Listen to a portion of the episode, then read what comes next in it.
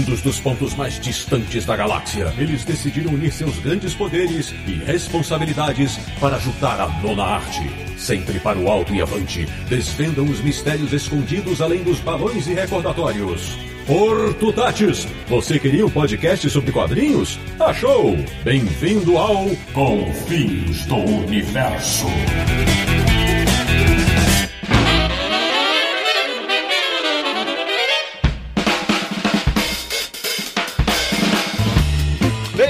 Bem-vindo, Está começando mais uma edição de Confins Universo, o podcast sobre quadrinhos cujos integrantes realmente leem quadrinhos pra caramba, olha só, hein? Que é o podcast do Universo HQ, o site brasileiro que adora reunir os amigos para falar de bons lançamentos. www.universohq.com E o programa de hoje, que abre a temporada 2020, é para apontar quais os grandes destaques dos quadrinhos no ano passado, 2019. Eu sou o Sidney Guzman, falo de São Paulo e farei este programa munido de uma roseira, uma medalha, um engenho e outras histórias. De Petrópolis, no Rio de Janeiro, o homem que da sua cidade não consegue enxergar as luzes de Niterói. Samir Daliato. Gravando sob as luzes de Petrópolis. Oh, muito bem, Samir. Começou o ano inspirado. Começando o nosso timaço de convidados e retornando ao Confins do Universo, de Mariana nas Minas Gerais. Ela que com certeza não tem um duplo eu. Minha amiga Mariana Viana, bem-vinda! Eu garanto que as luzes daqui de Mariana são tão bonitas quanto as de Niterói. Tô aí na vibe das luzes. Olha que o programa de hoje vai ser iluminado, hein? De João Pessoa na Paraíba, também de volta ao nosso podcast, o homem que sabe que existe aurora nas sombras. Charles Lucena. O leitor de quadrinhos jamais se sente solitário ao lado de seus gibis. Também de João Pessoa na Paraíba, o cara que já é figurinha carimbada no Confins e que fez muita gente chorar no último episódio sobre os 20 anos do aniversário aqui, inclusive eu. Ele que é do time dos malvados. Aldaci Júnior. Minha coisa favorita é gibi. e completando o esquadrão desse episódio, falando de São Paulo e também voltando ao nosso podcast, ele que até hoje se lembra daquele verão, César Gaglione. Opa, Sidão, a coisa que eu mais quero em 2020 é fazer amigos e enfrentar fantasmas. Pois bem, meus amigos do Confins Universo, no programa de hoje nós vamos elencar algumas dezenas de bons quadrinhos que chegaram às bancas e livrarias em 2019. Tem para todos os gostos e bolsos, então prepare-se para anotar muita coisa. O primeiro Confins Universo de 2020 está começando.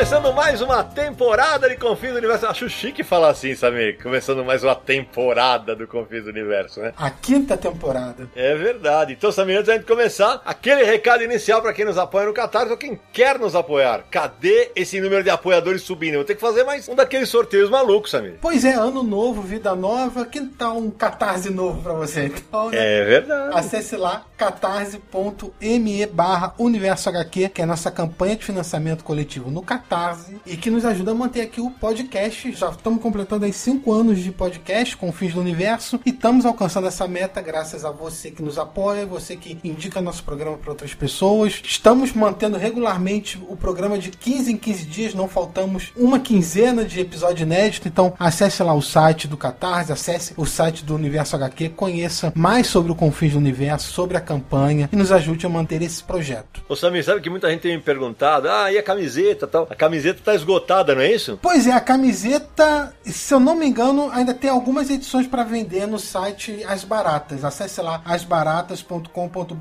mas o estoque deve estar bem no fim. Vamos ver se a gente consegue botar um novo estoque aí pro pessoal poder comprar a camisa. Mas acesse lá que eu acho que as últimas estão à venda. Eu acho que eles vão ter que fazer uma estampa nova, de repente um Jesus de bicicleta, alguma coisa assim, né? Vai saber, né? Ou então a imagem do Vitor Cafage que me cobrou. É, e aí, camiseta com meu desenho, não sei o que. Calma, tudo no seu tempo, a gente chega lá. Bom, Samir, antes de começar o nosso bate-papo, eu queria primeiro já agradecer a todo mundo que nos mandou mensagem no Twitter, no Facebook, no Instagram, pelo site, a respeito do episódio dos 20 anos do Universo HQ, que foi realmente emocionante de gravar. A gente gravou como se estivesse numa festa de família, foi uma delícia. Botamos as emoções para fora lá, passamos vergonha. Não, não passei vergonha não, porque eu choro mesmo, não tem problema, não tem problema de chorar quando eu tô com gente que eu gosto. E queria agradecer a todo mundo e pedir agora para os meus convidados fazerem aquela rápida apresentação. Todos já participaram do Confis Universo universo, mas que se apresente para os nossos ouvintes, a audiência rotativa do podcast. Mari, você começa. Oi, pessoal. Eu sou a Mariana, é, eu faço parte do Fora do Plástico, que eu criei ao lado do meu namorado, Pedro. E há dois anos a gente tem publicado diariamente conteúdo sobre quadrinhos no Instagram. A gente posta quatro quadrinhos por semana, né? Comentando quatro quadrinhos diferentes por semana, mas todo dia tem post novo sobre curiosidades,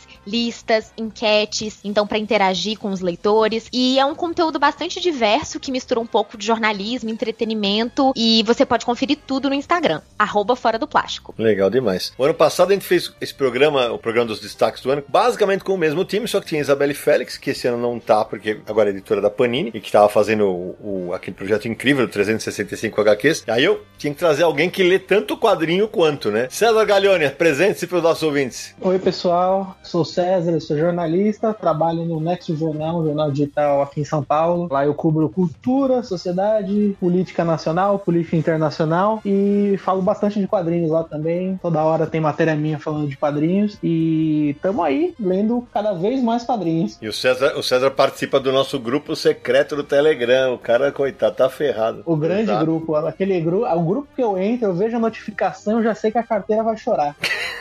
Por falar no grupo, Charles Lucena, apresente-se. Oi, pessoal, sou Charles, médico psiquiatra, mas não tive o prazer nem a chance de tratar o Coringa ainda. Sou colecionador de quadrinhos, roteirista de por enquanto uma obra só, rato de arte Zali das Comic Cons da vida, mas principalmente um leitor inveterado de gibis e acredite, eu li um bocado esse ano. E fechando o time, que já é freguês aqui da casa com o freio na abertura, Aldacir Júnior. Bom, eu sou jornalista, né? Eu tô enveredando agora, depois de um certo tempo, um certo hiato fora das redações, eu tô voltando pra redação como editor de cultura. É o Jornal União aqui de João Pessoa, na Paraíba. Eu tô há 10 anos no Universo HQ fazendo resenhas e, vez por outra, colaborando com o site. Muito legal. E já a gente falava que todo mundo já participou. É claro que a gente teve. A ordem de gravação foi, foi diversa, mas a Mari, acho que é a primeira convidada que participa de três podcasts seguidos, porque ela está no podcast das gráficas MSP, ela participa do podcast do aniversário com uma mensagem junto do Pedro, e agora tá de volta nos melhores. Então, aí, Mari. Eu tô batendo recordes, né? Olha lá. e muito feliz em poder participar mais uma vez, né? Já A- pode a honra pedir música. Ah, eu posso pedir música no Fantástico. É, Pede a música aí, Mari. Pede a música que o pessoal da Radiofobia vai colocar pra você. Qual que vai ser a música? Pera, que é um momento de muita emoção. Eu tô igual jogador no final do jogo, assim, aquele, né? Ai, deixa eu ver. Eu vou pedir uma música pro meu amado, né? Pra Pedro, já que ele. Ah, já que ele ficou vendo série, aquele lazarento. Já que ele não tá participando aqui mais uma vez, né? Porque eu sou a representante oficial do Fora do Plástico nos podcasts. Vou pedir uma música do Milton Nascimento pra ele. Eu vou pedir Travessia. Bem Olha aí. mineiros mesmo. Um momento de amor aqui. Então, travessia antes de a gente começar o bate-papo.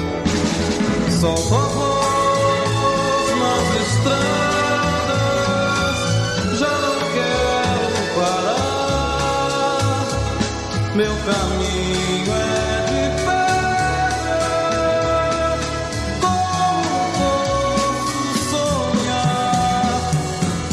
Bom, pessoal, então a gente reuniu esse timaço mais uma vez para falar dos grandes destaques dos quadrinhos do ano que terminou. E a gente vai fazer como? Cada um de nós vai falar de uma obra publicada no ano passado, o que vale quadrinho inédito, republicações, se houver tempo, no final citaremos, porque foi um ano também de muitas e importantes republicações no mercado nacional. Então, abrindo o serviço, Mariana Viana. Então, vou começar com um quadrinho nacional, uma Graphic MSP. Eu acho que não preciso nem criar muito suspense, que é Tina Respeito. É um quadrinho que eu fico muito orgulhosa em ver publicado, porque eu acho que ressignifica a personagem, né? Ressignifica a Tina e é um, um quadrinho que tem um papel social muito importante. Essa HQ da Fefe Torquato, ela acompanha o primeiro dia de trabalho da Tina, que eu acho que não precisa muito de introdução, mas é uma personagem do Maurício de Souza e era talvez um ideal de adolescente pra mim quando eu era menina e, e lia gibi da Turma da Mônica. É, não que eu tenha parado de, de ler gibi da Turma da Mônica, mas, né, quando eu lia as revistinhas de, de linha. E a forma como a Fefe, ela narra essa história, ela traz essa Tina que tá num processo de desabrochar, de, de florescer, é muito interessante. E eu acho que a questão mais importante é porque o tema que é abordado no quadrinho, é a questão do assédio, não é só importante pras mulheres, mas é importante pra sociedade que a gente vive hoje.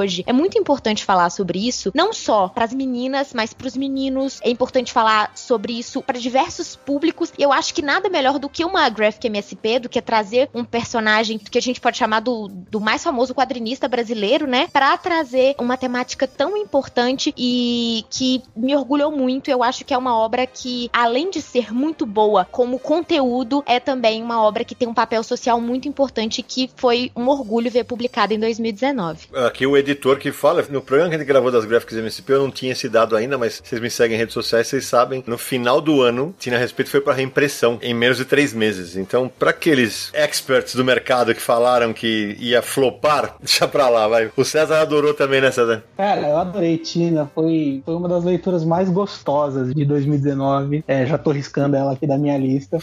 assim, além do, do tema que é, que é super premente, da, da abordagem, como foi feito, tem ali um elemento que eu sou apaixonado por história que se passa em redação de jornal, por motivos óbvios. E tem todo ali aquele clima da Tina, da apuração, dela correndo atrás da história, querendo fazer o nome dela ali dentro do jornal, que eu adorei também esse elemento. Eu acho interessante pontuar isso, que ela, a Fefe, ela, ela soube dar mensagem sem ser didática. É, tem muitas passagens, diálogos que trazem muitas reflexões, mas ele, ele não soa panfletário ou, ou forçado, entende? E assim, é interessante que é, ela tem uma, uma abertura muito bonita e um desfecho também muito bonito, que ela aproveita essas splash pages, assim, que bem interessantes, que alguns autores não, não conseguem explorar. E outra coisa, notem como as guardas da capa dura são a continuação da história. Isso é uma dica. É isso aí. E parafraseando o próprio título da revista, a Fefe ela teve muito respeito ao material original da Tina. Então, por exemplo, a mãe da Tina é uma ex-hippie, muito parecida como a personagem da Tina foi concebida nos anos 60. Então há um respeito pelo material original, ela conhece bastante a personagem e trouxe essa atualização necessária e tão urgente quanto foi Jeremias Pele ano passado. Vocês sabem como eu trabalho, sabem que eu não costumo dizer isso, mas como a Fefe tornou isso público, o pedido para a mãe da Tina ser a Tina dos anos 60 partiu deste editor. E a Fefe adorou a ideia e fez e ficou um barato, porque eu achei que tinha tudo a ver com a história. E achei que ficou, arredondou de uma maneira incrível. E eu, eu não falaria, porque, como eu falo, é uma das coisas que o editor tem que ser invisível, mas a Fefe tornou isso público, então agora eu posso falar.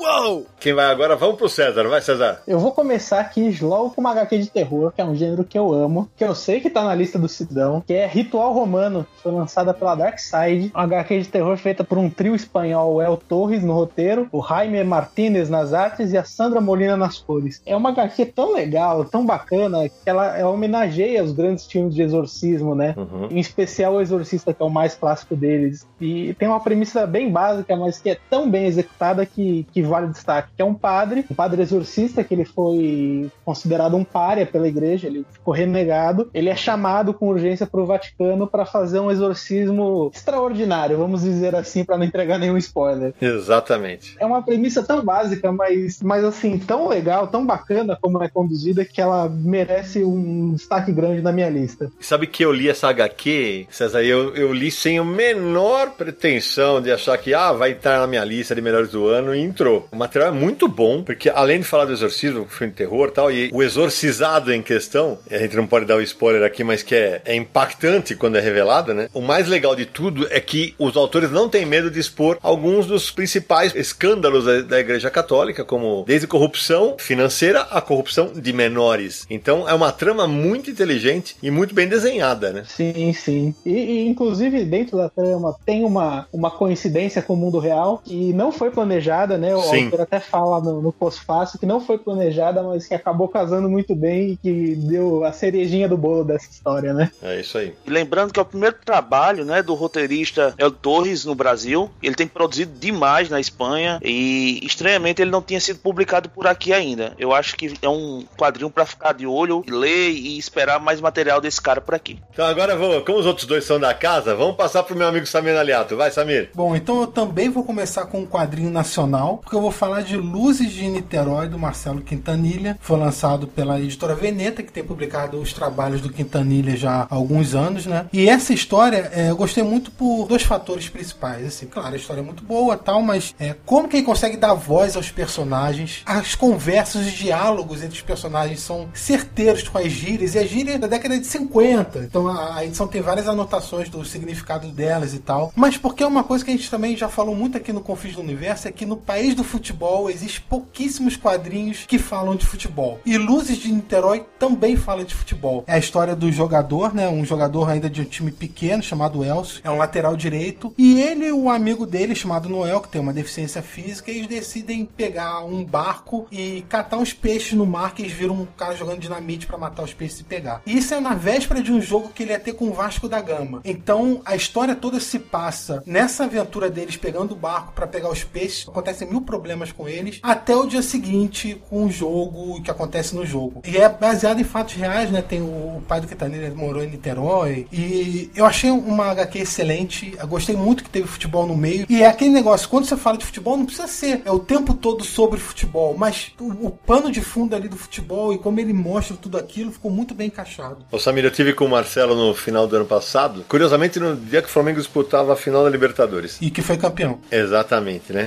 e eu perguntei pra ele quanto da história ali tem de, de realidade mesmo. Ele falou praticamente tudo. Quase tudo é, é baseado em fatos mesmo. Eu, eu sempre falo isso. O Marcelo, pra mim, tem duas qualidades espetaculares. A primeira é que os personagens dele nunca são iguais, os rostos, né? Como a gente vê muito em quadrinhos de super-herói. E outra, ele domina o tempo no quadrinho de uma maneira brilhante. Ele estica e encurta o tempo. Nesse álbum tem um momento em que os dois protagonistas estão no mar e tá numa tempestade que aquilo é, é angustiante. É, e ele estica o tempo para te fazer sofrer mesmo de uma maneira impressionante. E mais que tudo, o que eu gosto muito dessa HQ é como ele trabalha a amizade de dois caras nos anos 50, héteros, né? Que tinha aquele negócio de não demonstrar afeto pelo amigo, né? E é realmente muito impactante como ele consegue estabelecer essa relação entre os dois. Ô Sidão, você citou a cena do, da tempestade, eu quero citar outra então. Que ele faz a mesma coisa, que é a cena em que um- o personagem ele mergulha para pegar o peixe. Sim. E são páginas e páginas dele tentando voltar superfície. Eu fiquei sem fôlego lendo as páginas. Essa sequência é incrível, é incrível. E, e é impressionante como que é um calhamaço, né? E a história passa muito rápido, né? Você fica ali, como ele domina tão bem, como o Sidão disse, o tempo, né? Você fica ali preso naquela história, você fica preso na narrativa. E ao mesmo tempo tem essa questão, pelo menos eu lembro que quando eu tava lendo, eu sempre ficava conferindo as notas de rodapé. E isso costuma deixar a leitura um pouco mais travada, né? Porque você tem que estar preocupado com a história, mas voltando ali pra entender um pouco o, o contexto daquelas gírias. Mas mesmo assim, o quadrinho flui com uma facilidade e é impressionante, porque é muito. É um quadrinho grande, né? Não é como se você tá lendo um, um HQ de 50 páginas. É, e tem bastante texto também, mas mesmo assim a leitura flui. Como curiosidade, né, em determinada parte do quadrinho, eles encontram a Luz Del Fuego, né, que Isso. foi uma atriz, dançarina, escritora, feminista chamada Dora Vivacqua, e ela se destacou, na verdade, como uma pioneira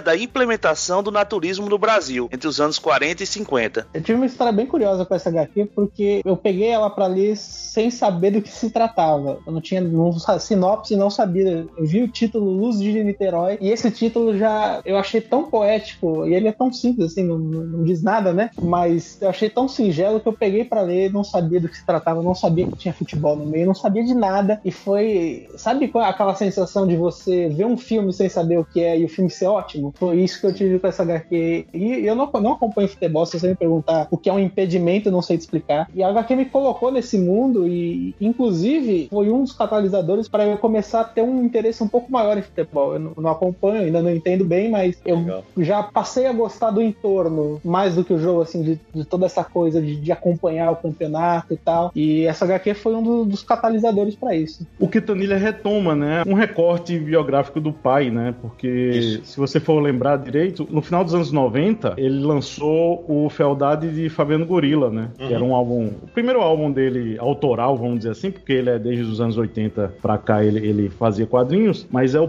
é o álbum que despontou ele aí pro o estrelato, foi a Fealdade de Fabiano Gorila, que era da Conrad, e ele assinava como Marcelo Gaú, É isso aí, como ele surgiu no começo da carreira. Olha assim, então, aproveita que você falou agora, já emenda a sua indicação. Bom, é, como eu tinha dito né, no começo, minha coisa favorita favorita é Monstro, né? Da Emil Ferris. É um quadrinho que tava na crista da onda, tava no Oba-Oba, todo mundo tava querendo dar uma olhada, porque ele ganhou o Anguleme, ele ganhou o Eisner. Então, assim, ele tava badalado, né? E a Quadrinhos da Companhia trouxe o ano passado. É sobre um adolescente que parece uma lobiswoman, que aqui na, na Paraíba é lobisoma mesmo. é um lobisomem fêmea. Ela se retrata, né, como uma lobisoma e ela investiga a morte meio que misteriosa da vizinha, que foi uma sobrevivente do Holocausto. Então ela, ela inicia essa investigação, né, por conta própria e tal, e vai descobrindo algumas coisas, alguns suspeitos que não era para ser tão suspeitos assim e tal. E é interessante porque a estreia dela nos quadrinhos, né, e como a narrativa dela é muito forte, né, ela tem um, um compasso muito parecido com romance, porque ela é formada em escrita criativa, e você vê que o gibi é mais do que um diário ilustrado da personagem, né? E assim, ela tem um, um adendo bem interessante que ela contraiu uma doença chamada febre do Nilo Ocidental, né? Que é uma doença que é um mosquito parasita que provoca isso, mas 80% da população, se fosse picado, não teria efeito. E no dela teve, né, esse efeito, ela ficou incapacitada, ela teve que reaprender a desenhar, e por causa dessa obstinação dela com o tratamento, com o desenho, né, ela começou a fazer esses, esses desenhos praticamente a, a esferográfica, né, a típica caneta Bic, né. Você vê os detalhes, é belíssima a arte dela, né. Essa minúcia da arte dela faz a gente atrasar um pouco o ritmo da leitura. A leitura já é um pouco mais demorada, mas você vai absorvendo a arte dela e fica bem mais. É como se fosse um vinho, você fica degustando mesmo, né? A arte dela, né? E ela vai jogando, assim, muitas pistas, né? E ela não tem pressa de explorar também, sabe? Aí vai decantando e mantendo o interesse pelos mistérios. Ela faz muitas alegorias em cima das páginas. E, assim, é ótimo. É um, um gibi que me impressionou muito. E essa questão das ilustrações é interessante porque é como se você estivesse lendo o, diário da Karen, né, da, da protagonista. As ilustrações também mudam de acordo com o humor dela, né? Em alguns momentos ela tá se sentindo revoltada, triste. E aí, ou então ela tá mais. É como se ela estivesse estudando aquilo ali. Então ela reproduz pinturas com a caneta esferográfica, né? E acho que isso tudo torna esse, esse processo de leitura mais imersivo, mais gostoso. Porque você começa a sentir como se fosse um companheiro da menina. Porque você tá lendo ali junto com ela. É como se você tivesse não só acompanhando a história, mas vendo como que ela vive aquilo. Qual é a reação dela pras coisas e também sentindo traço no papel como que isso acontece. Tem um exemplo ótimo, Mari, disso que quando ela tá, a mãe dela pede pra ela se afastar porque tava é para ela comer, né? Eles estão lanchando, eles estão almoçando e ela quer falar com o irmão, né? É, com o filho, no caso, o irmão dela. E ela quer falar e, e deixar ela de escanteio. Aí você vê como é, ela detalha a comida, né? Ela faz Sim. quase um hiperrealismo ali na comida, porque ela tá en- enfadada, ela só tá só escutando, mas ao mesmo tempo ela tá detalhando ali a comida. E por isso que aquela arte é mais detalhada naquele momento. É muito interessante. Sim, justamente. Você sabe, Odaci, que quando eu tava lendo, eu também fiquei absolutamente encantado pela arte dela. Só que em alguns momentos da trama eu achei que dá uma. Até pelo tamanho do calhamaço, que dá uma embarrigada em alguns momentos. Porque você vê naquele negócio de descobrir o assassinato, daqui a pouco ela muda completamente o assunto. Ela muda completamente o assunto. Mas vou te falar que no final isso não acaba passando batida. É uma, pra mim, é uma das grandes obras do ano passado. Eu queria jogar aqui a discussão à mesa para saber aí o que, que vocês pensam, porque eu vi- li algumas críticas, li alguns tweets sobre, sobre minha coisa favorita é monstro, e em dois ou três eu vi o pessoal falando que a HQ é mais importante desde Maus. Eu queria saber o que vocês acham dessa afirmação. Eu acho uma barbaridade. Eu acho uma barbaridade. Acho que ela é uma bela HQ, mas não é pra tanto. E isso, inclusive, tá na quarta capa. Eu acho que não. É, Mouse é, tá em outro patamar. É, eu acho eu que acho- se chama marketing. Uhum. Tem na minha resenha, se eu não me engano, é, eu fiz uma resenha pro Universo HQ, se vocês quiserem, é uma resenha que eu tive muito tempo pra fazer e, sabe, muito esmero pra fazer. Por favor, leiam. E é uma resenha até um pouco longa. E eu até falo, en passant, sobre isso, que é mais porque também tem aquele negócio de você lembrar, né? Mouse é sobre o Holocausto e a vizinha é uma sobrevivente do Holocausto. Aí você meio que. Aí bota o Art Spiegelman elogiando lá na, na, Claro. na orelha, pronto, aí tá feito. Uou! Xalão, vai. Sua vez de indicar, Charles. Eu já sei o que vem. Manda um solitário pra nós, vai. É, não é nenhuma surpresa, né? No destaque de 2017 eu citei Moby Dick, no destaque de 2018 comecei com um pedaço de madeira e aço, e esse ano não tinha como ser diferente. Mais um chabutê, mais uma vez publicado pela Pipoque Nanquim, então vou falar de Solitário, né? Que é um, um conto emocionante sobre um homem que vive isolado num pequeno farol, longe da civilização, né? Ele nunca saiu de lá, e isso é explicado ao longo do quadrinho, e o pouco contato que ele tem com o mundo vem através de, de pacotes de mantimentos, né? Que são deixados, se não me engano, semanalmente por uma embarcação, né? E a gente vê o personagem principal com a ajuda de um dicionário, ele vai descobrindo o mundo através de sua imaginação e ao mesmo tempo a gente vai se emocionando a cada palavra que ele vai descobrindo, a cada palavra que ele vai explorando. Chaboté precisa de poucas palavras, na verdade, para emocionar. A narrativa é exuberante, num preto e branco espetacular. As 380 páginas do quadrinho passam voando, ao contrário de minha coisa favorita é Monstro, que a gente falou agora, é uma leitura bem mais rápida, mas muito envolvente. O final é arrebatador e eu confesso que eu tô esperando agora o próximo Chaboté que vai sair por aqui e tomara que eu cite ele ano que vem por aqui de novo. Eu também gosto muito da HQ, Charles. Só que tem uma coisa que me incomoda um pouco. A gente comentou isso no grupo que a gente participa, que são as muitas coincidências quando ele joga o dicionário pra cima, né? Mas claro, isso é um elemento narrativo que o autor usa, né? Pra que a HQ funcione melhor. E concordo com você, ele é um narrador visual espetacular, esse francês. Eu fico muito, muito feliz de, entre aspas, ser meio que padrinho de Chabuté no Brasil, porque de tanto que eu enchi o saco foi que os meninos do Pipoca aqui começaram a lançar. Fico muito feliz. É claro que ele jogou o dicionário pra cima muito mais vezes ao longo da vida, né? Não, Sim. não só os que mostram ali. Aqueles que mostram ali foi importante pra narrativa. Mas o que eu achei legal é que, como ele nunca saiu daquele farol, ele não sabe como são as coisas no exterior, no, no mundo. Então, quando ele lê uma definição, nem sempre ele imagina como o objeto realmente é. Às vezes ele leva muito ao pé da letra a definição que está escrita no dicionário. Então ele imagina uma coisa que é baseada, mas é diferente. Então, quando o dicionário cai na palavra oboé, imagina um instrumento musical diferente e cheio de buracos e chaves de abrir porta, porque é a única referência que ele tinha. É, então achei isso muito interessante. Muito legal. Bom, já que ninguém citou o que foi tema da minha abertura, eu vou citar um dos quadrinhos que saiu bem no finalzinho do ano, que pra mim é um petardo da Pipoca e Nanquim, que é, eu como escrevi essa semana que nós estamos gravando no Instagram, eu sou suspeitíssimo pra falar do Jefferson Costa, mas Roseira, Medalha, Engenho e outras histórias é um puta gibi. É um gibi espetacular. É a primeira obra do, do Jefferson como roteirista e desenhista. E ele simplesmente decide fazer uma HQ que fala da ancestralidade dele. E ele vai contar a história dos pais e avós, os pais ainda crianças, né? No Nordeste brasileiro. A mãe na Bahia e o pai em Pernambuco. E aí ele começa uma história que é uma história de vida, cheia de perrengues, de problemas e duas famílias pobres, de duas crianças que crescem numa realidade muito distante da que, por exemplo, eu, garoto de cidade grande, vivi, mas tem coisas belíssimas, tem amarrações com a cultura africana, tem a, a benzedeira, tem a avó que na hora de morrer tem que estar com a vela na mão. É uma história tão linda, e como eu falei, eu sou suspeito porque eu escrevi um dos textos do final da obra, um dos pós-fácios, e o Jefferson foi abusado como ele é sempre na arte, só que dessa vez ele foi abusado no roteiro, porque o tempo inteiro ele faz com que o leitor tenha que participar. Ele não tem uma vez que o recordatório vai aparecer e falar assim, enquanto isso na Bahia, enquanto isso em Pernambuco, não. As cenas vão mudar, e se o leitor não prestar atenção, ele boia. E a outra coisa que eu achei brilhante, os textos estão grafados em nordestinês, se é que existe esse termo. Então, com todos os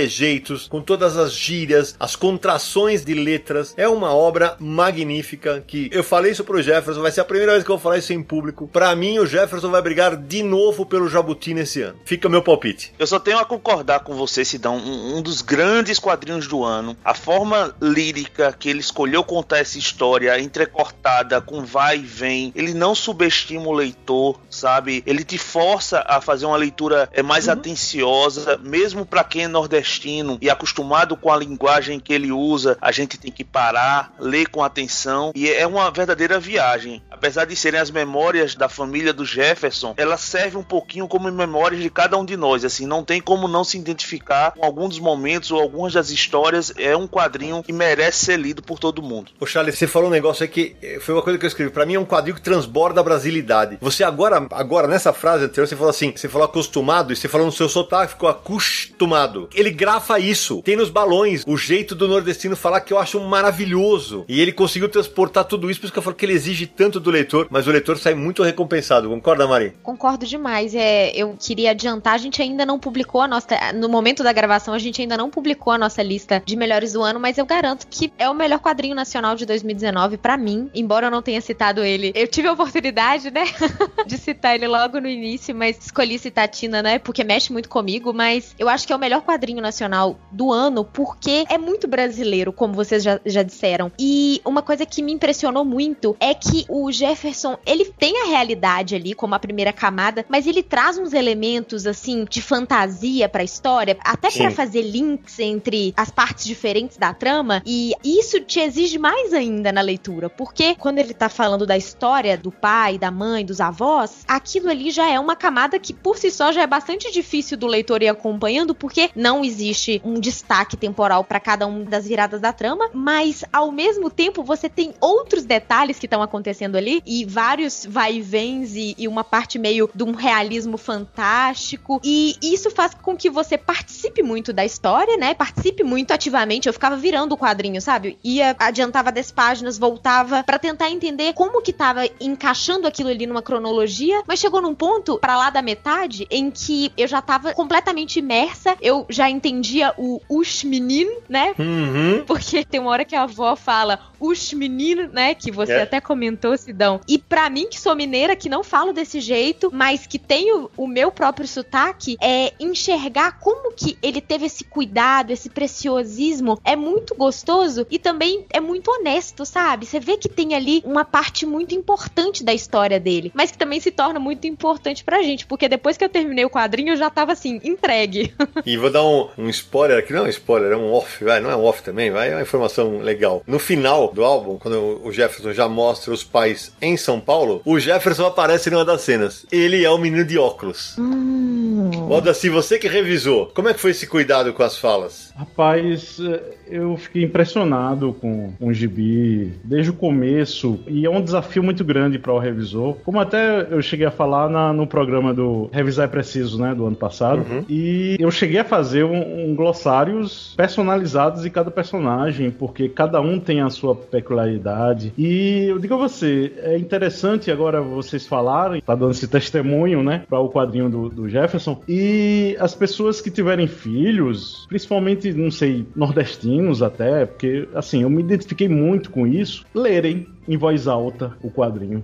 Porque além de ser interessante para criança, tem essa, essa brincadeira, porque é muito interessante essa sonoridade. E eu acho que é um quadrinho que não é para ficar calado. Olha como é interessante, porque não é um audiovisual, é um quadrinho para se ler em voz alta, é um quadrinho para ser gritado. Modo assim. E eu digo mais, é um quadrinho musical, né? Tem Isso, toda uma musicalidade cantado. no texto. Isso, pra ser cantado, pra ser gritado, pra ser declarado, declamado, né, como o cordel. E pra deixar, né, amarradinho toda essa brasilidade, o Jefferson Costa é abençoado por toda a família dele ali, que ele homenageia, mas também por Flávio Colim. Verdade. Que Flávio Colim, além do traço, tá abençoando o traço do Jefferson, também tem a brasilidade do Flávio Colim, que, vamos lembrar, vai fazer 90 anos de nascimento dele esse ano. É. E ele nos deixou em 2002. Infelizmente, ele queria ter um cenário, talvez até interessante como, como é hoje, Sim. de produtividade, de ser mais comercial, e infelizmente ele não pôde ver. Então eu acho que também ele tira o, o chapéu pro Flávio Colim também. É o Colin que adorava colocar o Brasil nas histórias dele, né? Então tem tudo a ver, realmente. Exato, exatamente. E só para contextualizar, assim, para o nosso ouvinte que é mais novo, Flávio Colim, um dos maiores mestres do quadrinho nacional em todos os tempos, é, deve estar vendo essa boa cena do quadrinho brasileiro hoje lá do, do andar de cima, mas tem muito realmente. O Jefferson certamente é um herdeiro do que o Flávio Colim fazia. E você falou da música, o Jefferson tomou um cuidado de colocar só músicas regionais, só cordéis, intervalando os capítulos HQ. E, e aquele negócio de exigir do leitor, tem uma cena que não é um spoiler, eu vou deixar um recado pessoal. Prestem atenção na cena da cobra, ou das cobras. Porque você vira a página achando que você tá num tempo e você está, quando você vira, tá no outro. É impressionante. Eu posso fazer uma, uma declaração ousada aqui sobre esse quadrinho? Vai? Pra mim, a Mari mencionou o realismo mágico, que é um movimento literário que foi muito forte na América Latina. Eu achei o, o Roseira Medalha Engenho tão definidor de uma identidade brasileira, dessa coisa da brasilidade, quanto o 100 Anos de Solidão é pra Colômbia. Olha. 100 Anos de Solidão, que é aí é escrito pelo Gabriel Garcia Marques, livro que venceu o Nobel, um clássico absoluto, e que ele pinta um retrato muito, muito bom do que é a identidade colombiana. E eu acho que o Jefferson faz isso com a identidade brasileira. Tanto em contar a história da família dele, tanto na forma, na linguagem que ele usa pros personagens. Foi um quadrinho, assim, que mexeu comigo, assim, no nível, e eu, eu acho que é, é daqueles que vai ficar sendo reimpresso para sempre e vai ser indicado em escolas e, e, cara, foi uma, uma obra sensacional. Então, é, engrosso o couro do Sidão de que tá na corrida pelo Jabuti. Se dependesse de mim, já tinha. Vou aproveitar a deixa do César comentando sobre 100 anos de solidão e que a gente tava falando também de realismo fantástico e indicar o dia de julho, que tava na nossa primeira posição da nossa lista de internacionais lá no Fora do Plástico, né, de quadrinhos lançados no ano passado. E eu fiquei encantada com a obra do Gilbert Hernandes porque foi o meu primeiro contato com ele e a história, ela é um desafio, né, contar em 100 páginas a história de um homem, o Júlio, que viveu 100 anos. Só que ele não conta a história do Júlio, ele conta a história da família, ele conta a história do mundo, do povoado. Então você acompanha ali todos os acontecimentos históricos que estavam acontecendo, só que nada de forma muito literal, não. Cada personagem, é, e daquele jeito com realismo fantástico, a lá 100 anos de solidão mesmo, o Hernandes ele vai costurando as informações e ele omite, claro, vários anos, porque são 100 páginas, né? Mas ele consegue dar uma fluidez pra história e trazer todo aquele clima de América Latina, aquele clima de, de história contada mesmo, de história de voz, de, de narrativa oral. E eu achei um quadrinho, assim, incrível. Quando eu terminei, eu tava, assim, atordoada de tão sensacional. Eu e Pedro, a gente ficou trocando informações. E eu, que sou uma apaixonada por 100 anos de solidão, não poderia deixar de mencionar. Bela situação, Mari. Eu acho incrível porque a cada página dupla ele vai dando saltos, né? Ele vai dando saltos e a gente vai acompanhando o que aconteceu no povoado dele. E o mais legal é que, da mesma maneira que a gente falou da brasilidade do trabalho do Jefferson, esse aqui tem uma latinidade, eu diria, né? Porque fala de frustração, de sexualidade reprimida, de sujeiras, de negociatas, amores enrostidos, alegrias, dores. Vou te falar que o desenho do, do Hernandes nunca me fascinou, mas dá muito conta do recado. Eu acho um baita, um dos grandes quadrinhos do ano passado também. E lembrando, é um quadrinho lançado pela editora Nemo, que teve ótimos quadrinhos no ano passado, mas eu acho que o Dia de Julho, sem dúvida, é o meu preferido. Eu vou pra outro quadrinho de terror, que, como eu falei, é um gênero que eu gosto muito, que foi um quadrinho que também peguei super que é O Mundo Sombrio de Sabrina, lançada pela Geekopia. É uma HQ de terror feita pelo nicaraguense americano, um cara chamado Robert Aguirre Sacasa. Tem artes de um Robert Hack, um outro Robert, né? E o pessoal que é mais novo aí talvez conheça Sabrina pela série da Netflix, que é O Mundo Sombrio de Sabrina, né? Ela vai contar a história da Sabrina, que é uma adolescente, ela é filha de um bruxo com uma mortal, e no aniversário de 16 anos dela, ela precisa decidir se ela quer ser bruxa ou se ela quer ser mortal. E ela, o problema é que ela quer o melhor dos dois mundos. Ela quer ter uma vida normal, mas ela também quer as benesses dos poderes de bruxa. E é uma HQ divertidíssima. E diferentemente da, da série da Netflix, que tem uma pegada mais adolescente e tudo mais, aqui ele vai pro terror mesmo. Tem cenas bem gore, assim, de invocações que elas fazem. E, e homenageia também o Exorcista, homenageia o Bebê de Rosemary. Grandes filmes de terror são referenciados nessa obra, que tem toda a estética de final de anos 50, começo de anos 60, que é uma obra bem legal. Eu também peguei super, super despretensiosamente e, e foi, foi um marco pra mim em 2019. E aí, essa me surpreendeu. Confesso a você, César, que eu tinha preconceito com essa obra por causa da série. E agora que você tá falando, eu vou atrás, vou correr atrás. Então, a série é uma versão bem diluída dessa HQ. A série, ela, ela toma como base essa HQ, mas é uma versão bem light, bem family friendly. A HQ, ela já vai mais pra um lado de terrorzão, tem momentos ali que são realmente extremamente pesados. Tem umas cenas bem gore. O Robert Heck ele faz umas, umas artes de página inteira ali que ele explora muito sangue, as criaturas grotescas. E ela vai pra um lado totalmente diferente da série da Netflix que, que foi feita para um público adolescente. Então estamos aí na expectativa da Geektopia lançar o volume 2. Se eu não me engano, o volume 2 saiu há pouco tempo nos Estados Unidos, concluiu o arco para fechar o encadernado, né? Então espero que eles tragam pra cá essa continuação. Bom, já que é minha vez de novo, eu vou falar de A Canção de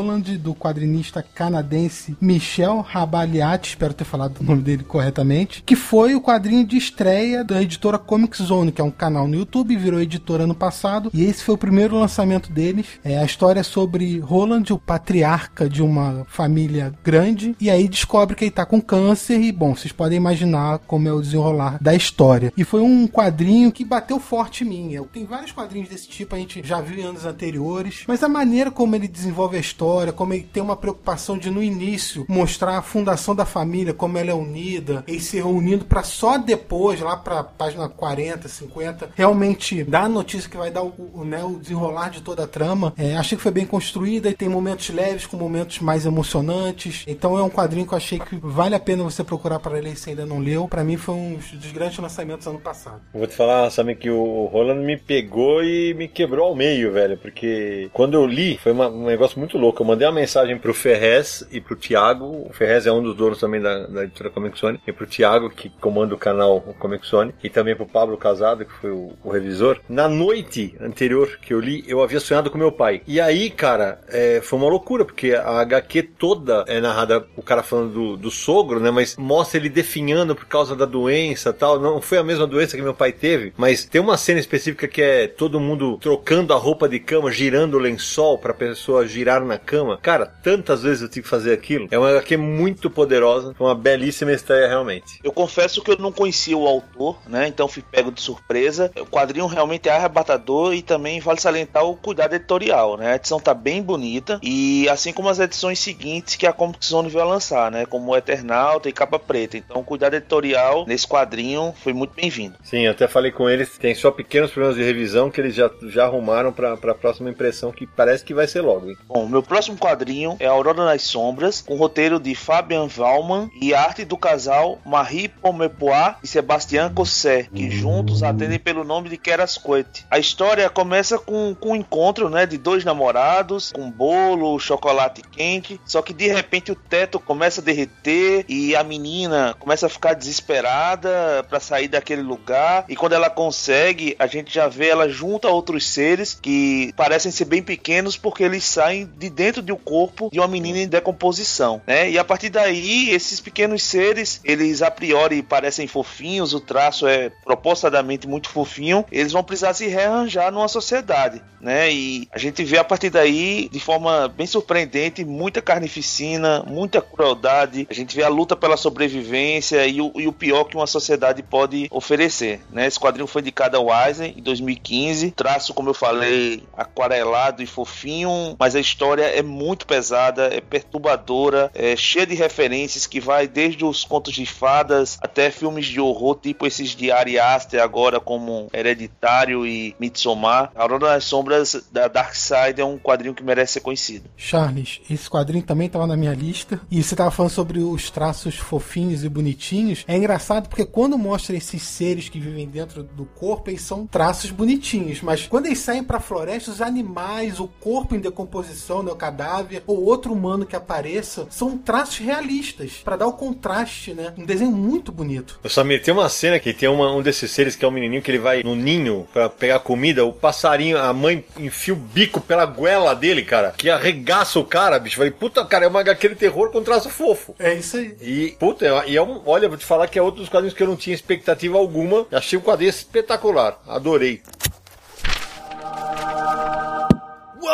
Outra mulher, né, na minha lista vai ser a Tilly Walden, que a Veneta trouxe, né, pela primeira vez aqui no Brasil. E o quadrinho dela é Spinning, né? Que a Spinning é aquele movimento da patinação no gelo. E, assim, geralmente essas HQs autobiográficas, elas tendem a ser pendante, desinteressante. Às vezes o, o autor acha que, que a história dele valha uma- um quadrinho. E, na verdade, às vezes não é bem assim, né? Fica um pouco chato. Mas essa não. Essa a Oden ela traz os recortes da adolescência dela, assim, bem sinceros. Ela não tem floreios. É aquilo mesmo de, de adolescente nas encruzilhadas, que não sabe o que, que quer. Ocupa muito dos seus dias nos treinos de patinação no gelo. Ela não se enturma. Assim, tem muitos momentos incômodos, mas também, ao mesmo tempo, plausíveis. Um dos exemplos é como ela acha que é culpada por algo na qual não é, né? É coisa típica de adolescente mesmo, assim. É- ela se cobra demais e acha que ela é culpada de alguma coisa. Isso é interessante porque isso pode levar os leitores ou as leitoras, os adolescentes no, no modo geral, a se identificar, né? A, a perceber que não é bem assim, que são problemas de certa forma até comuns e ao mesmo tempo é muito pessoais, né? E essas inseguranças ela, ela pontua não só nas passagens da patinação e dos treinos, como também na, na sua vida social, no seu despertar amoroso e nas suas dúvidas, por exemplo, de sair no armário, né? Eu acho bem interessante essa HQ da, da Veneta. Queria destacar que a obra me lembrou muito Fan Home da, da Alison Bechdel. Acho que tem essa coisa dessas incertezas, dessa revisão também de relação com os pais. E a adolescência é um período muito difícil pra qualquer pessoa, né? Mas e a Tilly, ela é tão jovem e ela conseguiu já olhar pra esse período que não tá tão distante, né, na vida dela e tem um distanciamento de certa forma, porque eu acho que ela não, como o próprio Audace destacou bem, ela consegue dosar bem pra entreter o leitor, pra não ficar aquela coisa muito maçante em partes que talvez não fossem tão interessantes assim sobre a vida dela. E eu acho que ela consegue trazer um, um quadrinho que funciona, funcionou tanto como uma revisão dela, como um desabafo sobre todo o período que ela passou na patinação e também toda a questão da família, de, de se assumir. E também funciona pra gente, né? Porque você relembra da sua adolescência, você pode revisar como adolescente também, né? Só para frisar, como a Mari tava falando, que ela tem hoje em dia o quê? 23 anos, né? Se não me engano. Ela, ela no começo dos anos, de- com uns 20 e poucos anos, ela fez esse quadrinho, que é um calhamaço, né? Indicado ao Eisner, né? Isso. E só da se roubou minha indicação, seria minha próxima, né? É o primeiro quadrinho da Tilly lançado aqui no Brasil. É um quadrinho muito rico, cheio de virtudes, todas elas já devidamente enumeradas por vocês, mas tem um ponto negativo que eu acho que deve ser frisado, que é a escolha da capa que a Veneta optou, né? Mudou bastante a capa original e eu acho que a leitura do nome Spinning ficou prejudicada na escolha da nova capa. Eu acho Tudo que o ficou design prejudicado. Tudo, tudo. É horrível. Se alguma coisa tem de negativo, muito negativo, é a capa. Eu fiz Mas um teste com as pessoas aqui de casa e ninguém conseguiu ler o nome do quadrinho pela forma como tá disposto na capa. Eu mostrei pra cinco adolescentes meninas. Nenhuma leu. Adolescentes de 15 a 17 anos, tá? Nenhuma conseguiu ler. Uma E pena. aí você pega a capa americana, né? E aí Linda, você fica linda, assim, nossa, linda. por quê, né? Linda, linda, linda capa. É, realmente uma pena. Bom, eu vou de um quadrinho que vi pouquíssima gente falar. Todo mundo sabe que eu adoro quadrinho europeu. E a Panini trouxe, sem muito alarde, sem muito barulho, um quadrinho chamado Deadwood Dick. É escrito pelo Michele Maziero e com desenhos estupendos de Corrado Mastantuono. É, a obra é baseada nos contos de John Lansdale, que por sua vez se baseou nas memórias do próprio Deadwood Dick, que é, é, é um personagem real, ele existiu mesmo. Era um cara chamado Nat Love, que ele seleciona um batalhão do exército americano só com soldados negros para escapar do linchamento. Bom, ali ele começa a aprender a domar cavalos, ele, ele se mostra um protagonista muito, muito poderoso, porque a história é o tempo inteiro com um humor meio italiano, assim. É uma história sobre racismo fudida de boa. Uma aventurona, com um desenho espetacular, como eu já falei, mostrando o tempo inteiro como era o racismo naquela época e coisas que existem até hoje. Eu não vou negar, eu fiquei muito mais sensível ao tema depois de ter editado Jeremias e me incomodou muito o que o Net Love passa, né? E ao mesmo tempo a edição tá, tá muito bem, muito caprichada, só que ela perde um pouquinho na minha avaliação por conta dos materiais extras que tem no final. Porque tem entrevistas com o autor tal, e explico por quê. Como é uma HQ de época, na época fazia sentido os negros se chamarem de pessoas de cor, ok? Era assim que eles se chamavam. Agora, quando você no final entrevista o John Lansdale, a entrevista é no tempo presente, e o entrevistador fala: Então, você gosta de contar histórias de pessoas de cor? Essa história tá no tempo presente. Se fala assim na Itália, tá bom? É verdade. Só que pra mim faltou um cuidado na adaptação aqui no Brasil. Porque no Brasil esse termo soa racista. Então, por que não trocar por negros, sabe? Só por isso me incomodou um pouquinho. Mas a HQ, pra quem, não sei se alguém aqui já leu, vale demais a pena, toda em preto e branco, um baita quadrinho. É, tá na minha lista de melhores também. Eu acho que foi uma surpresa muito grande, assim, principalmente há diálogos excelentes sobre como os negros se viam, né? As situações situações como escravos e libertos, porque também tem aquele negócio de que você pensa que a, a guerra civil norte-americana era nortistas e sulistas, e é, um era contra a escravatura e outro era a favor, mas não, e às vezes eles, eles se diluíam também. Existia também o, o, o sulista que gostava dos negros, tinha o, os nortistas que tinham escravos, tem toda esse, essa, essa miscelânea, né, de que não era preto no branco as coisas. E outra coisa também muito interessante, tem uma arte soberba do Massantuano e tem uma das sequências que o recurso do pensamento é bem explorado, assim. Foda-se, ele quebra a quarta parede o tempo inteiro, né? Isso, isso. É muito interessante. É um recorte na vida do, do Nat Love, né? Que é, é uma coisa que já vem romanceada, que é, uma, é um personagem que existia. E ele mesmo fez uma, autobiografias, ele já foi romanceado. Então, vem diluindo tudo isso para essa primeira edição, né? Que no caso, a Panini já mencionou que vai lançar o, o segundo volume e vai vir mais um terceiro, né? Sim, legal demais.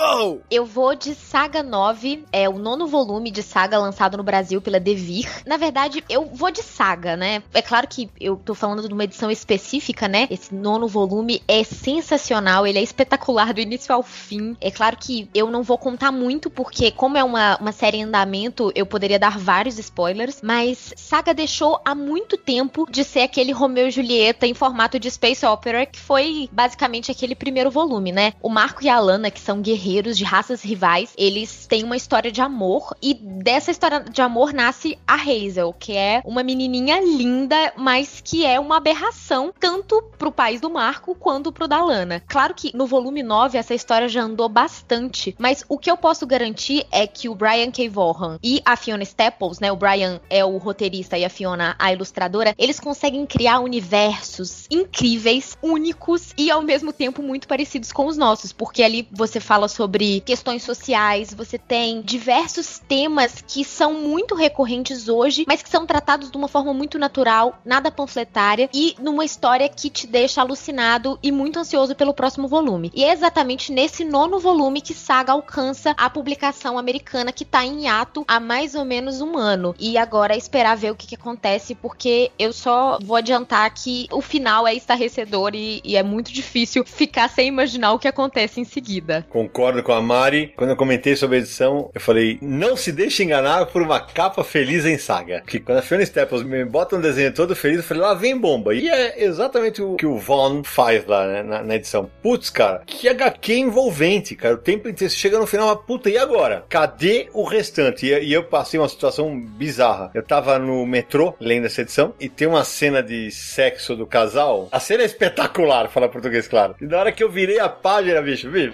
você imagina eu sentado, todo mundo em pé. Puta, cara, sabe quando você tenta ler HQ com abertura de 10 graus? fechando pra ninguém ver? Foi uma situação bizarra, velho.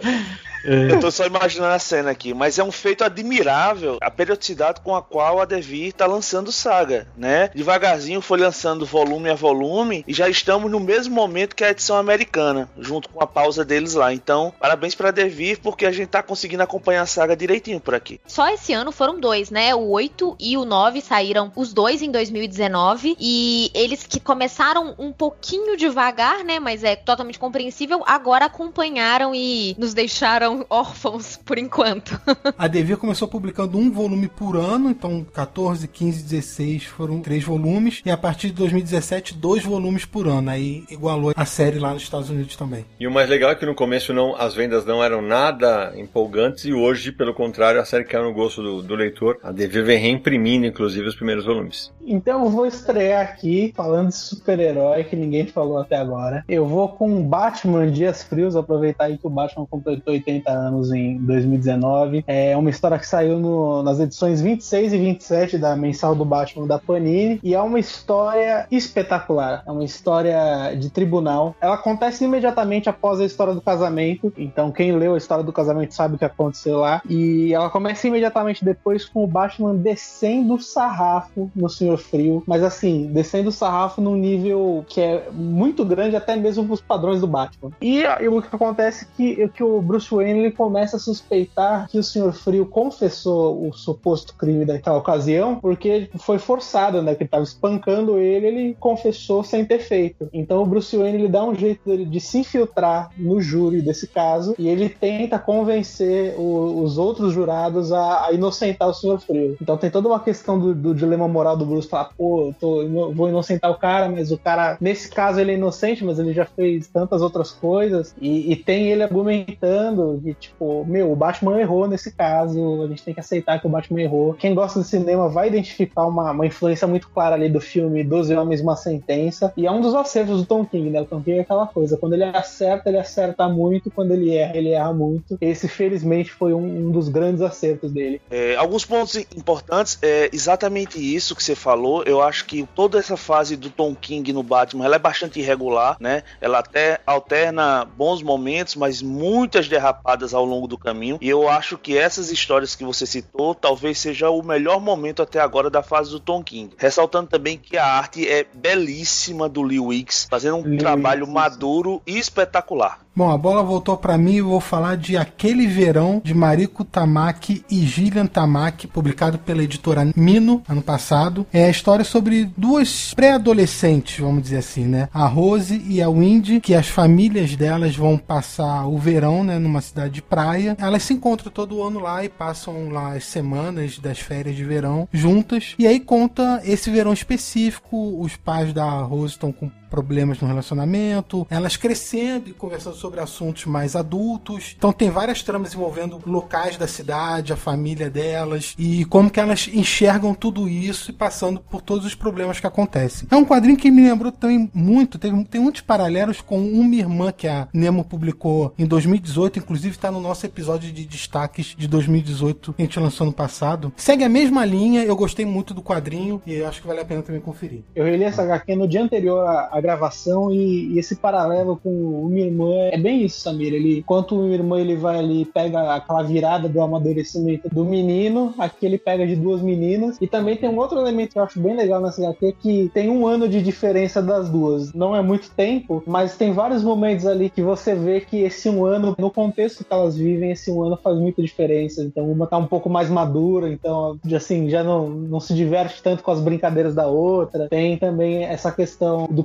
convívio com uma diferença de idade que pra gente não é tão grande, mas que pra elas é uma baita de uma diferença. Sabe, César, que quando eu tava lendo, eu fiquei naquela expectativa, puta, vai acontecer alguma coisa bem grande nessa história daqui a pouco, alguma coisa muito grave, e no fim não acontece. E não tem problema que não acontece, porque é exatamente isso, é um, é um verão. E no fim é uma bela história, e a arte, como o Samir falou, a arte é belíssima, e eu quero dar um parabéns aqui pra parte editorial. Eu gostei muito das notas e rodapé que situam muito bem o leitor. Aproveitando a, a fala de César, não é necessariamente que a mais velha seja mais madura do que a mais nova, né? Tem algumas situações bem interessantes e que a mais nova parece ser mais responsável, ou até mais com uma noção bem melhor do que a mais, a mais velha, né? É bem interessante essa humanização dos personagens, né? Há aquelas trivialidades que ativam a memória, né? Assim, a memória da gente quando a gente é pré-adolescente, como ficar emburrado, fazer as pazes, ir pra um lugar emburrado porque tá, né? Aí fala alguma coisa com a outra e fica aquele clima que depois vai ser apagado mais, mais pra frente, sabe? Dá o adeus acompanhando o carro, é uma coisa bem que desperta, ativa muito as nossas memórias e assim, é, é muito sutil e é muito interessante, por exemplo, César que gosta de, de filmes de terror, elas adoram filmes de terror, né? Sim. Elas, elas alugam o VHS e tem uma parte muito legal, uma sequência muito legal, que elas estão assistindo, não sei se é sexta-feira 13 ou alguma coisa assim, e ela vai ter que ir embora da casa da amiga pra a casa dela, que não é tão distante assim, mas é de noite. E a, a, a quadrinista ela coloca uma página dupla assim, com aquele vento que você fica, caramba, quem nunca passou isso? Você ir pra uma rua deserta, um lugar deserto e ficar com medo, né? É. É bem interessante e ele ativa muito essas, essas reminiscências do leitor, assim. Eu acho que é um belíssimo trabalho, tá na minha lista também, o Aquele Verão. E sabe uma coisa também que eu notei? Essa coisa da, da história singela do verão, da memória, que meio que todo mundo consegue se identificar, eu acho que isso é muito. fica mais evidente pela escolha das artes serem lilás. A cor lilás, não sei, pra mim trouxe essa coisa tranquila, assim, que você vivia os verões e tava tudo certo. Eu achei a escolha da cor muito boa. Go! Eu vou de quadrinho nacional, quadrinho independente. Eu comprei na Comic Con Experience, na mesa dos autores. Se chama A Cabana. Ah, foi na minha, né? Fui, fui na sua, segui a sua dica. No dia seguinte, passei na mesa deles. O roteiro é da Caroline Favré e da Caru Montsopoulos e a arte do Gustavo Novaes. A história se inicia com um jovem, né, chegando numa casa afastada. Ele encontra um bilhete da cuidadora do seu pai, que, que tá enfermo. Ele dá uma olhada no pai, que tá numa cadeira de rodas, num estado de saúde muito debilitado, e imediatamente começa a preparar a comida dele. E quando ele vai servir ao pai, num rompante de violência, esse pai cospe a comida. E esse fato traz à tona diversas lembranças negativas do passado dessa família. Então ele, ele volta à infância, recorda da presença da mãe, é uma história de, de violência doméstica. É, eu vou parar por aqui porque quanto menos se souber desse quadrinho, eu acho que mais impactante ele é. Então não vou correr o risco de, de soltar nada aqui, mas a Cabana me surpreendeu como um dos melhores lançamentos em termos de quadrinho nacional do ano passado. Assino embaixo, quando eu dei a dica no, no nosso grupo, falei, eu só falei assim: olha, eu li o PDF, corram atrás dessa HQ, é uma puta HQ de terror fudido, um terror psicológico muito bom, desenho bom. E a Caru é uma querida, ela sempre vai nos eventos, ela parava e ficava assim: o que, que eu preciso fazer pra trabalhar com você? Eu falei, olha, você tem que continuar trabalhando, não sei o que e tal. Quando eu vi que o quadrinho dela, mas ela ficou tão feliz o dia que eu dei o retorno pra ela, pra ela, pra Carol, pro Gustavo. Olha, um belíssimo quadrinho, pra mim, realmente, como assina embaixo que o Charles falou, um dos melhores quadrinhos nacionais do ano passado. Eu também gostei muito da cabana, eu acho que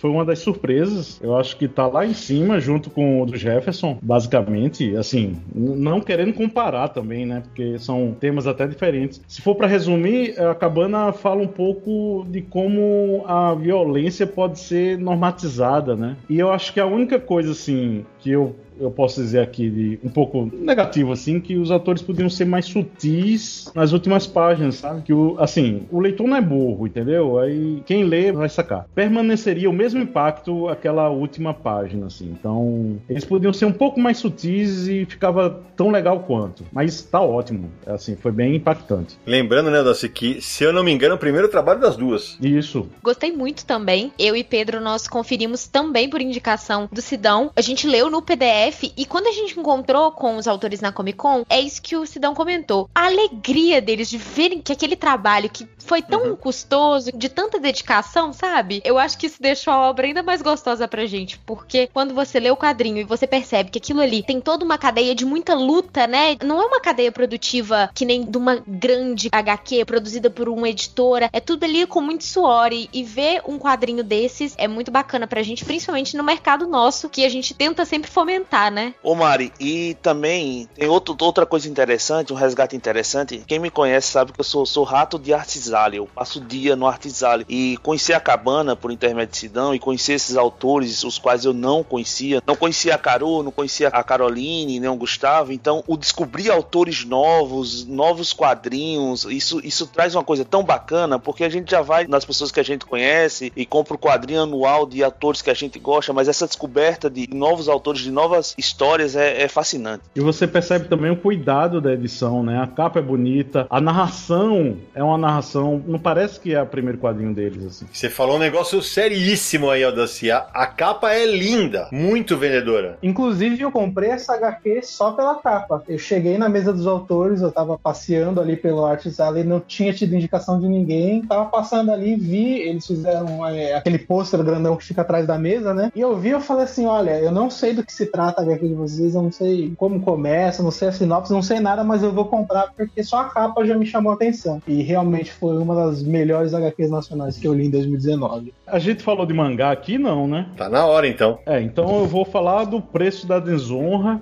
que é um quadrinho do Pipoque Nankin, que é o primeiro do Hiroshi Hirata. Que você pensa, ah, Hirata é um jovenzinho aí novo, mangaka novo, mas não, é um senhorzão que, assim, não sei como, ele não deu as caras aqui no Brasil. Então, assim, por isso já é muito importante, pela história dele, né, em si. É interessante uma editora pegar e trazer esses autores, porque são autores que são consagrados lá fora e que a gente não tem a ciência, né, disso. E ao mesmo tempo, o preço da desonra traz uma abordagem bem peculiar daquele Japão feudal, porque você pensa que já tinha ouvido de tudo, né? Você vê nas histórias do Lobo Solitário e tal, mas ah, eu já vi de tudo, mas não. Em combate, quando você ia ser morto, o seu algoz né? O derrotado podia pedir clemência, contanto que pagasse por ela. Aí como é que ele, né? Ele não tinha dinheiro lá. Como é que ele ia ser feito? Ele pegava a palma da mão, basicamente, né? Manchada de sangue e assinava uma promissória. Aí vem um cara depois que é contratado para isso, para ir atrás desse dinheiro, independente do cara tá morto ou não depois, sabe? É bem interessante todo esse universo e para você ver como ele é vasto assim. Muito da honra é discutido na desonra. É, inclusive se há moral em ser um cobrador desse tipo de dívida, né? É bem interessante essas reflexões que ele coloca, né? E a cada história o Irata ele faz uns mistérios, ele não explica, ele só explica mais adiante. Ele, ele provoca um, um desnorteamento que conta muito para despertar o seu interesse para as próximas leituras, né? E a arte é um desbunde, ela é graciosa, ela tem aquelas pegadas fortes e pinceladas, mas assim, em alguns momentos, né, nem tudo é ouro, né? Em alguns momentos a ação fica um pouco confusa, você até Uhum. se perde um pouco, mas é uma obra descomunal. Concordo, e eu fiz. é, agora a hora daquele comentário que vai deixar o pessoal. Ai meu Deus, eu me atrevi a dizer que a arte é superior à do Lobo Solitário. É.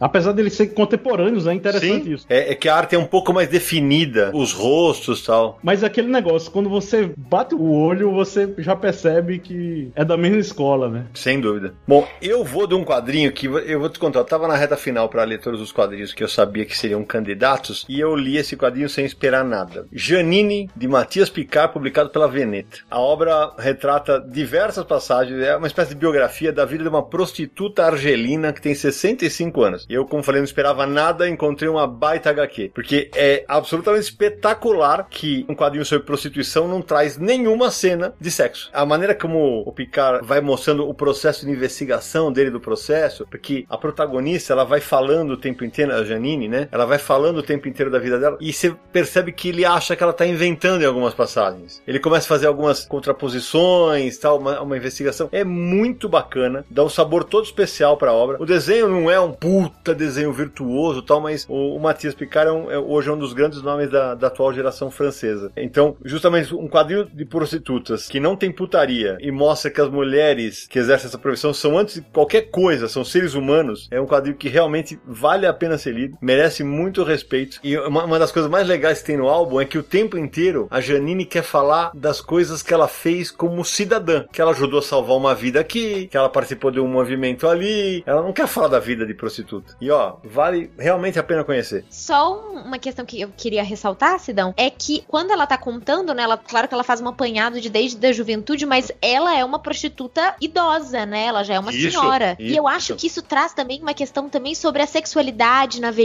sobre que as mulheres elas não se tornam assexuadas depois da menopausa e também sobre a questão de como a prostituição na nossa cabeça ela tem um rosto, né? Ela, ela já tem um, um molde, mas é, uma, é, é completamente diferente. Eu acho uma narrativa muito respeitosa mesmo. Realmente é um belo lançamento da Veneta, né? E como eles falam na quarta capa, é importante frisar, o o quadrinho ele, ele não tece julgamentos. Eles citam até na quarta capa que ele fica muito distante tanto do voyeurismo sedento das histórias escandalosas, quanto também fica distante do moralismo e às vezes se aborda quando fala de prostituição. A arte, como você falou, não é espetacular, mas casa muito bem com a história. E pegando o gancho da Mari sobre a questão da sexualidade na terceira idade, eu li também um material muito bom que ainda não saiu do Brasil, que se chama Blossoms in Autumn, do Zidru, que eu acho que também toca nesse tema da sexualidade na terceira idade de forma brilhante e espero que lancem por aqui algum dia.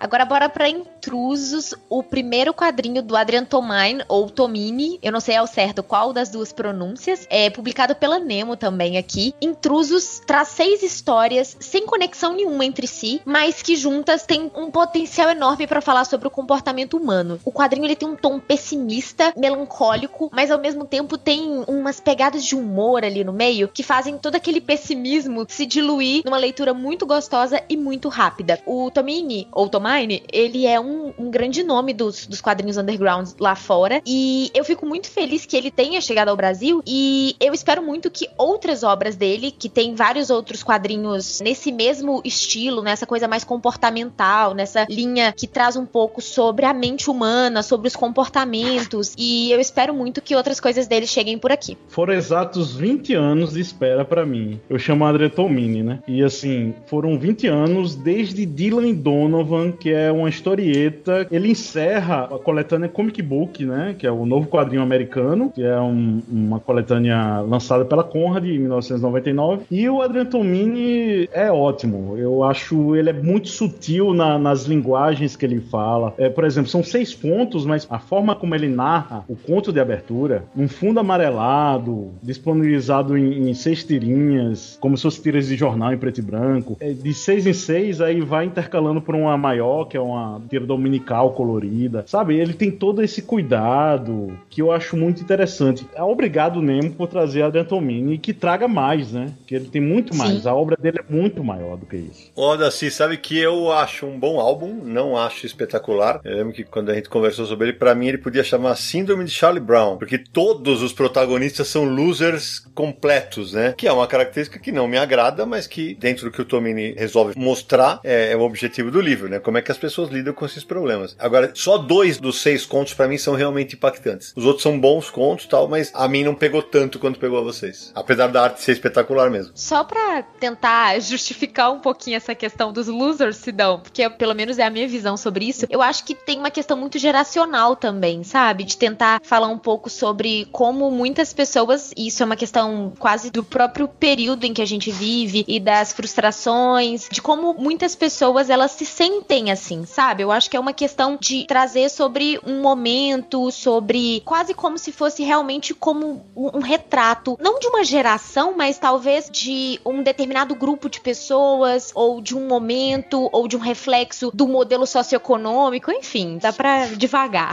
É, como eu falei, é, é realmente a escolha, do, é o recorte que ele faz. Eu só espero que o, o Tomini não, não seja rodeado só de pessoas assim, porque como são seis contos diferentes e os seis são assim, eu só espero de verdade que ele não seja rodeado de pessoas assim. Mas acho um bom quadrinho, não acho espetacular como vocês acharam. Eu vou aqui com um quadrinho divertidíssimo, foi um quadrinho delicioso de ler, que é A Grande Odalisca, do Bastien Vives, com o Florent Rupert e o Jérôme Mulot, lançado pela Pipoca Nankin. Cara, que história legal, história de três assaltantes, três mulheres aí que decidem roubar o quadro A Grande Odalisca, que é do Jean-Auguste Dominique Ingres, que é um pintor romantista da França, e elas traçam todo um plano para invadir o Museu do Louvre, para roubar a obra. Para quem gosta aí de filmes como Onze Homens e um Segredo, ou então Oito Mulheres e um Segredo, é, é um prato cheio, divertidíssimo. Li numa tacada só e é muito divertido. O, o Bastien Vives é um cara que eu gosto muito da arte dele. Ele simplifica os traços, mas eles ainda são bem expressivos. As cores são bem legais e o ritmo e o clima da amizade das três ali que é, na, na verdade a história começa com duas e a terceira é, acaba sendo agregada ali e como isso vai se desenvolvendo é muito legal. Eu tô bem ansioso para ler o Olímpia, que é o segundo volume dessa história. Você falou bem, César. É divertidíssimo, acho que é a palavra também. Eu li numa tacada só. E os desenhos, as paisagens parisienses, o Louvre, tudo muito bem retratado, em quadros amplos, a história dinâmica, leve, sem, sem muitos rodeios. Eu acho também que é um dos grandes lançamentos do ano. Agora tem uma curiosidade, Charles, é que eu até tentei checar isso. Eu não sei se algum de vocês pode confirmar. Os três autores escrevem e desenham a obra? Eu, pelas minhas pesquisas, o que eu entendi é que sim, foi feito a seis mãos. O Bastien é quem desenha a maior parte, mas algumas vezes ele desenhava só as personagens e o Rupert e o Mulot faziam um cenário. E o Bastien, ele desenha na mesa, né? Ele desenha digitalmente. Já os outros dois, eles desenham da- da- de uma forma tradicional, então é no papel mesmo. E aí tinha todo aquele trabalho de digitalizar pra incluir o que o Bastien fez, então realmente foi mais ou menos nessa linha aí, todo mundo fazendo tudo. O legal é você tentar perceber o que que é vivez, o que que é o. É bem interessante isso. De certa forma, você treina seu olho pra. Você saca depois de você ver várias vezes. Bom, o programa tá muito legal, o pessoal concordando em muita coisa, mas trago discórdia e polêmica dessa vez. Tananã. Vou falar de super-herói e vou citar Senhor Milagre, claro que aí eu vou botar volume 1 e 2, escrito por Tom King e desenhado pelo Mitch Gerard. É uma história, claro, do Senhor Milagre, um personagem criado por Jack Kirby, né? Faz parte da saga do Quarto Mundo, dos Novos Deuses. E a história é, é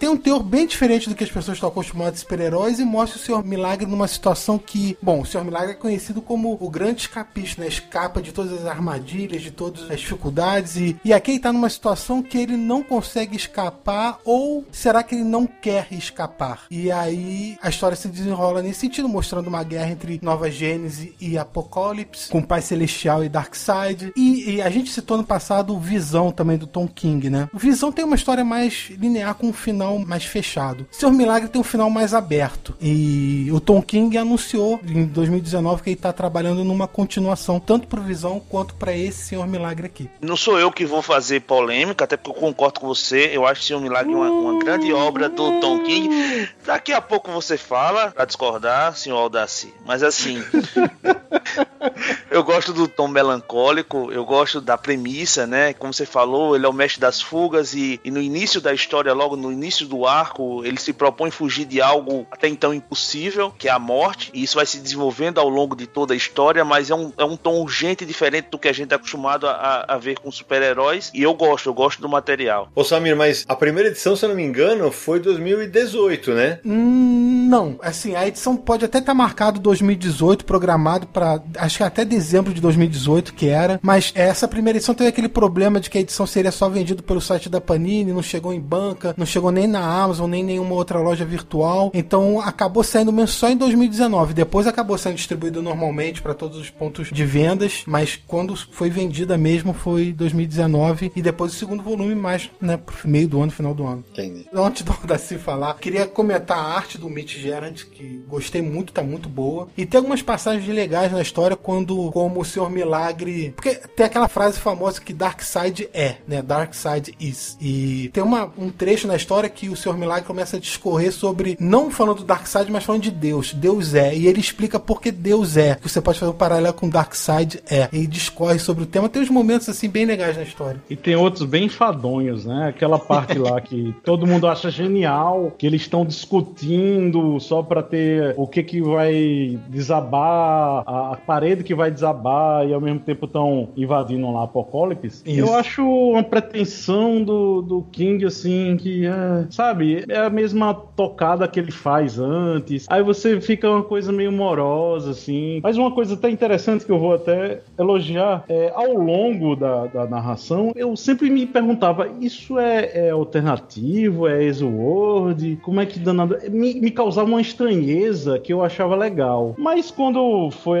pro final lá, aquele final bem... É, deixa pra lá. Eu não vou ter... é, as pessoas que não gostam de... As pessoas que não gostam do Tom King vão, vão concordar comigo. E as que gostam não vão concordar comigo. Uou! Mais um quadrinho nacional, mais um independente. Esse aqui saiu com o apoio do Catarse. Como fazer amigos e enfrentar fantasmas, do Eric Peleias e do Gustavo Borges, né? A mesma dupla que ano passado apresentou o quadrinho até o fim. Bom, a história se passa nos anos 90, né? E conta a história de duas crianças, do Léo e da Olivia, que aparentemente não tem nada a ver um com o outro, eles não têm nada em comum. Léo é daquelas crianças que eram criadas de frente para a televisão, que sabiam a programação de coi salteado e que a televisão funcionava como amiga, como babá. Já Olivia era aquela criança de espírito mais livre, que conhecia as pessoas da rua, que brincava, aventureira. E essas crianças vão ser obrigadas a conviver junto quando os pais de cada uma delas começam a namorar, né? Então é uma história sobre amizade, sobre família, sobre memórias, sobre amadurecimento, tudo num tom muito leve, é muito saudosista. Eu acho um, um ótimo trabalho do Eric. Falei pra ele na, na última Comic Con, é o meu quadrinho favorito dele. Os diálogos são, são deliciosos e a arte é sempre excelente do Gustavo Borges. Gostei demais desse quadrinho. Teve um- uma, uma coisa interessante desse quadrinho, é que ele me mexeu muito comigo porque meus pais são divorciados. E quando eu era pequeno tinha essa coisa do, do meu pai começar a namorar e conhecer os filhos da, da namorada dele e formar uma certa amizade ali, de se ver de vez em quando e tal. E eu sou cria dos anos 90, então eu nasci na bem na metade do, da década, então peguei ali a rabeira final e o começo dos anos 2000, que na minha concepção ainda é anos 90 em espírito. E foi deliciosa de ler também, li também numa tacada só. E é, é um dos grandes quadrinhos nacionais também para mim. E vou te falar que né, eu cheguei a twittar sobre isso no final do ano passado. Achei um ótimo trabalho dos dois. E no final do ano passado sofri junto com eles, com, a, com a, o Tony, com todo o pessoal que tava no Catarse, com aquele monte de projeto no final do ano. E o dinheiro das pessoas não dava pra apoiar tudo. E todo mundo fechando aos 47 do segundo tempo. Puta desespero. Um monte de quadrinho bom que podia ter ficado pelo caminho, né? Mas eh, concordo com vocês. É, é um belo material. Uma bela HQ nacional. Bom, não querendo fugir, mais duas autoras. A Navi, que eu acho que, perdoe meu francês, né? São autoras francesas Navi e Audrey Lainé. Eu acho que é Lainé. E, assim, elas assinam o Duplo Eu, que foi lançado pela Nemo. É um quadrinho meu que é obscuro, porque eu acho que não teve essa força, assim, de, de divulgação, assim, que eu acho que passou meio que desapercebido o ano passado. E é mais um recorte biográfico, no caso é só da Navi, né? Ela que é a biografada. E, assim, ela pesa, ou pesava, né? Duas vezes mais o seu índice de massa corpórea, né? Ou seja, ela era gordinha. E por causa disso, ela projeta uma outra figura. E no caso é o duplo eu, que é a vilã da história. Então, assim, é, tem uns, uns, desenhos muito elegantes, assim, aquele desenho, um traço mais fino, sabe? Mais, mais apurado. E, assim, a gente vê as desilusões, as mentiras, as expectativas, sabe? Os desentendimentos que ela tem com a balança. E, assim, os desentendimentos que ela tem com essa projeção. E que, de certa forma, vem aquele questionamento: como é que você mata essa pessoa sem morrer, né?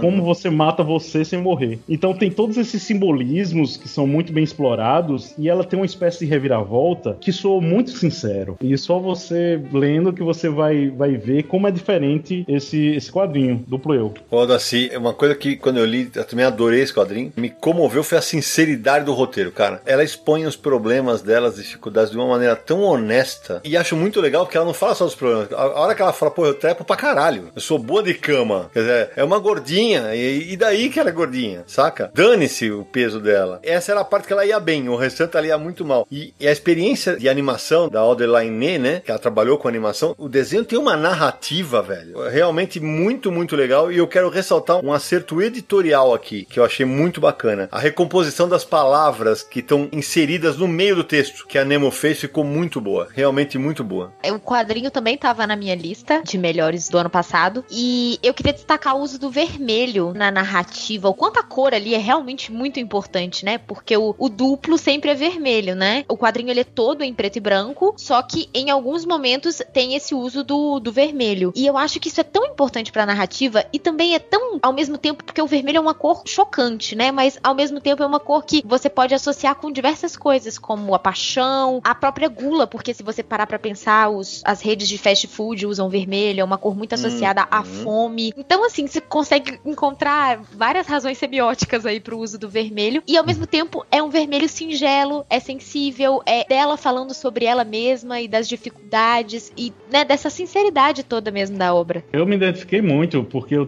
tô também no meu índice de massa corpórea está um pouco elevado. Bom, eu vou com um quadrinho nacional agora, lançado pela Quadrinhos na Companhia, no final de 2019, Malvados do André Dahmer. É uma coletânea de tirinhas que o Dahmer publicava tanto em jornal quanto na internet. O danado do André, ele é, ele é espetacular, porque ele, ele pega um monte de temas e, e joga na nossa cabeça. Eu cheguei a escrever sobre isso no, no Instagram. Ele fala de redes sociais, de casamento, política, sexo, drogas, arte, Deus, depressão, meio ambiente, tudo. São 368 tiras reunidas no livro e absolutamente nada escapa ao sarcasmo das implacáveis flores do mal, que é como os malvados foram convencionados aqui. O que eu sempre falo quando eu leio o Dahmer, ele nunca me faz rir, mas ele me dá cada porrada, velho, que vou te contar que a hora que você lê a tira dele, puta, está na nossa cara todo dia, né, cara? E entre aspas, ele tá fazendo graça com aquilo, né? É, fiquei muito feliz que o André teve na, na CXP, vendeu muito, vendeu muito bem. E como, como eu terminei no meu texto, eu, eu falo que o Malvados ele faz graça ou não com as desgraças do nosso dia a dia. E o Dahmer é desgraçadamente bom no que ele faz. O sentimento é exatamente esse, né, Sidão? Como você falou, a gente não se diverte lendo, na verdade a gente engole seco o tempo é. inteiro. É. E de um jeito negativo, porque algumas vezes a gente se identifica com alguma das coisas negativas que são retratadas ali e a gente não percebe, né? Tá no nosso inconsciente, tá nas nossas atitudes do dia a dia. E o Dama meio capta isso e devolve pra você e você aceita, mas de um jeito negativo. É uma excelente coletânea de tiras e assim, o humor já começa no, no autógrafo dele, né? Eu comprei a edição autografada, vendeu pela Amazon, e o autógrafo vinha um fraco abraço. E, e é espetacular. Já começa, já começa muito bom no autógrafo. É o jeito do Demer. E o, o Dahmer, ele divulgou nas redes sociais que vai aposentar os malvados, né? Verdade. É, ele disse que já Essa deu. e semana, né? Foi, foi. Da semana que a gente tá gravando, ele, ele falou nas redes sociais. Eu vou, não sei se eu vou causar polêmica, mas eu vou de Bezimena, que saiu por aqui pela Zarabatana Books. É um quadrinho que eu li, foi um dos últimos lançamentos do ano passado que eu li, mais recentemente. E foi um quadrinho que me chocou muito, mas ao mesmo tempo me deixou. É, é o tipo de quadrinho que eu gosto porque me faz ter muitos sentimentos e revisitar. E, e eu acho que é uma história muito densa. Além de, de ter todo um tom que varia entre algo místico, mitológico, fantasioso, um suspense e também ter uma dose de erotismo, a HQ ela se passa quase como se fosse em dois tempos, porque ela tem toda uma parte mitológica e também ela traz a história do Benny, que é um delinquente sexual. Ele é um rapaz que ele tem pensamentos pervertidos o tempo todo e ele fantasia. A questão é que ele coloca em prática as fantasias. Eu não vou contar muito mais até para não dar spoiler. A autora, a Nina Bonjevac, ela traz essa história de uma forma muito é até difícil explicar, porque você ao mesmo tempo em que fica chocado com todas aquelas cenas, porque sim, ela traz abusos dentro de imagens que são eróticas, mas tudo aquilo é como se você estivesse dentro da mente daquele lobo mau. E passar pela mente dessa pessoa, ela não, não gera nenhuma empatia. E eu acho que esse incômodo que o quadrinho faz, essa questão de, de instigar, e eu não quero deixar um spoiler, mas existe um juízo ali, de, existe uma moral, então ela não torna aquilo normal. Existe um senso em cima daquilo tudo, né? Você consegue perceber claramente que aquilo tudo que o jovem pensa é errado e todas as práticas, mas eu acho que é uma HQ que entrou no meu, no meu top aqui porque tem uma arte deslumbrante e porque mexeu muito comigo. O Pedro também leu, a gente ficou até discutindo o que, que a gente achava dessa parte erótica. Só que o que me ganhou no final das contas foi o pós-fácil, que arremata a obra completa e ressignifica também, porque aquilo tudo que você leu, você chega no pós-fácil e encontra quase uma explicação para aquilo tudo, mas não é uma explicação banal, é, é um relato da própria Nina que é sensacional e que eu acho que faz o quadrinho ter outro tom. É só um detalhe para fechar, é que eu senti falta e eu realmente procurei e a gente postou há pouco tempo sobre o Bezimena no Fora do Plástico, é que não existe nenhum aviso sobre gatilho no quadrinho. Então, as pessoas que já sofreram abuso ou que têm uma sensibilidade para isso, pode ser que seja um quadrinho que é um pouco pesado. Então, eu já deixo aqui esse alerta, é um quadrinho que tem esse tom pesado, é importante falar sobre isso. E é importante também que as editoras tomem esse cuidado, não só com o abuso, mas qualquer outro tema que tenha, por exemplo, suicídio ou depressão, enfim, temas que tenham esse eh, o que a gente chama de gatilho, né? Que sejam avisados nos quadrinhos também, até para ajudar o próprio leitor. É um toque importante, Mari. Eu acho que isso deveria ser tocado sim. Às vezes uma obra assim vai mexer de forma diferente com quem passou traumas parecidos. Mas já que você falou que ia ser polêmica, eu vou alimentar um pouquinho essa polêmica. O quadrinho não me pegou tanto. Assim, eu acho a arte da Nina muito bonita. Mas eu acho que o jeito como a história é contada, em termos de narrativa, eu não avancei. Eu achei truncado em alguns momentos. O jeito como a história foi contada, para mim, não me pegou tanto. E eu queria um aprofundamento maior no protagonista. Eu sei que é difícil entender uma mente tão doente, da forma como funciona, mas eu, eu achei em alguns momentos muito raso, assim, a gente não consegue entrar na mente dele e, e talvez ter uma experiência maior e, e mais avassaladora nessa história. Eu concordo com o Charles, achei a trama mais truncada. Acho o desenho da Nina absolutamente lindo, mas creio que se fosse uma história em quadrinho no formato tradicional, não sei se funcionaria, porque eu achei ele meio duro em algumas situações. Pra quem não leu o HQ é o seguinte, é uma página de arte, uma imagem só, não quadrinhos, é uma, uma arte e do lado texto, como se fosse um grande balão de quadrinhos. E pra mim, Mari, vou te falar que me incomodou sim o protagonista ser um estuprador. Isso me, me pegou bastante e, e o, o pós-fácil não me tirou. Ainda assim, acho uma HQ boa. E como você falou, é importante falar do tema, porque nós estamos na mente daquele criminoso, né? Mas não me pegou tanto quanto pegou a você. Interessante.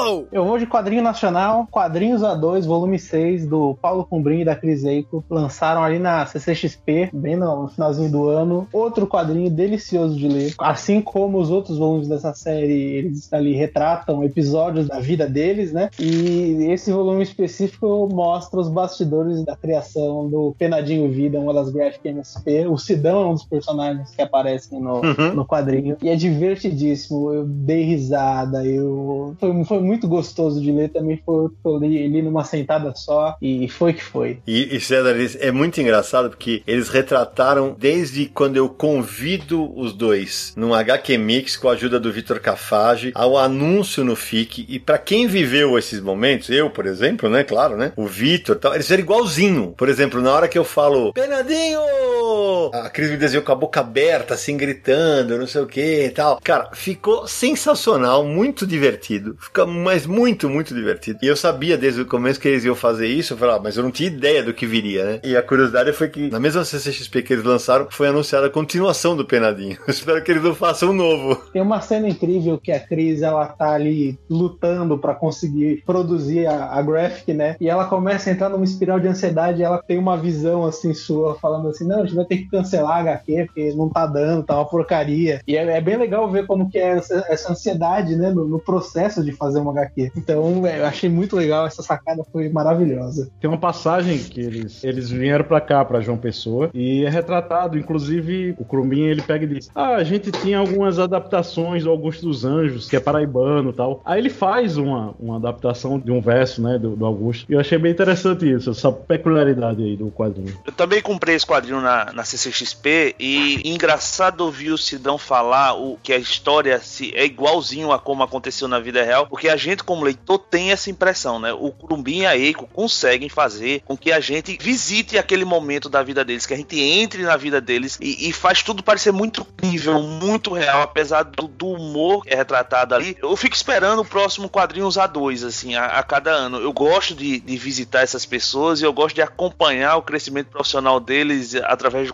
quadrinhos A2. É sensacional. Bom, nessa última rodada de indicações, eu vou terminar com um quadrinho nacional, como eu comecei, só que dessa vez um quadrinho independente. Eu vou falar de Último Assalto, do Daniel Esteves, do Alex Rodrigues. A história é sobre Kevin, um adolescente de periferia que sonha ser lutador de boxe, e ele retoma os treinamentos após passar por vários problemas. Quando mais jovem, foi apreendido para passar por uma reabilitação por um caso que aconteceu, e agora ele tenta retomar os treinamentos para se tornar um lutador de boxe ter que cuidar do tio doente, a mãe faleceu, e aí a história narra como é essa retomada dele, como ele tenta retomar a vida e a carreira de lutador, né, se tornar um profissional de boxe, e as armadilhas que tem nesse caminho, as pessoas que oferecem ajuda que não são dignas de confiança dele, problemas que ele acaba se envolvendo e descobrindo, amigos que levam ele por um lado que vai trazer um problema maior. Então a história narra toda essa trajetória até um final que não é dos mais felizes, mas é a história dele. Achei um belo quadrinho. Já indiquei em, algumas, em alguns eventos. Acho que é um quadrinho bem realista sobre, sobre periferia, sobre uma coisa que acontece em todas as cidades e que pode, especialmente pelo, pelo preconceito com alguém que, que já foi detido, né? Isso é a tentativa de reabilitação dele, aquele negócio de nada que eu fizer vai, vai adiantar. É realmente muito bacana, muito impactante e tá muito bem desenhada. É, e às vezes ele sofre preconceito mesmo de quem não sabe que está passando por essa reabilitação, né? Porque acontece muito. É. E eu quero reforçar o que você falou sobre a arte. Alex Rodrigues manda muito bem na arte, muito bonita a edição. Concordo. Eu queria só destacar a capa, que eu acho muito boa. Acho que é uma capa que tem um potencial muito grande de cativar o leitor pra ler HQ. Falei isso pro Daniel, Mari, quando foi lançado. Eu falei, que capa poderosa que vocês fizeram, cara. Ela é muito chamativa. E o nome, né? O nome é meio dúbio, porque é o último assalto e assalto tem a ver com o crime e tem a ver com o box. Sim. E outra coisa bem interessante é quem gosta de cachorros, esse gibi é, é foda. É verdade. E pra fechar, eu vou Jeff Lemire e Andrea Sorrentino, Gideon Falls, volume 3. Todo mundo sabia que eu ia falar de Lemire hoje aqui. Ei, Lemizinho! Gideon Falls, volume 3, que saiu pela Mino quase simultaneamente com o encadernado americano. É até difícil pra gente descrever a sinopse de Gideon Falls, e é importante lembrar que essa edição não vai funcionar para quem não leu os dois volumes anteriores, então tem que correr atrás para poder continuar a história. Mas para quem não leu ainda, Gideon Falls é um, um conto de terror que vai acompanhar um cara chamado Norton Sinclair, ele a priori é tratado como esquizofrênico e ele vai procurando no lixo fragmentos, artefatos, uma história que as pessoas acreditam que só existe na sua cabeça. Enquanto isso, a gente também acompanha um padre que vai chegar numa cidadezinha é, é, sombria chamada Gideon Falls, que é o título do livro. Ele vai substituir um, um outro sacerdote falecido e essas histórias vão se entrelaçando. E nesse terceiro volume, particularmente, Lemir consegue explodir as nossas cabeças com algumas coisas que a gente nem espera que aconteça. Então, eu tenho acompanhado Gideon Falls e, e assim como Saga que a gente já falou aqui, eu acho que a história só tem crescido ao longo dos volumes e a Mino já prometeu lançar o quarto volume assim que sair nos Estados Unidos também. Olha, concordo, baita HQ. É interessante que o, o Gideon Falls ele foi inicialmente concebido para sair em três volumes, né? E acabar nesse. Aí o Lemmy pegou e disse: Não, eu vou desenvolver mais. Eu acho que foi acertado, porque tem aquele, aquela pegada de seriado, né? Uma pegada meio de suspense de seriado. E assim, a arte do Sorrentino, por exemplo, que muita gente não gosta, ela casa muito bem com a trama, né? E a reviravolta aí no final, pô, você quer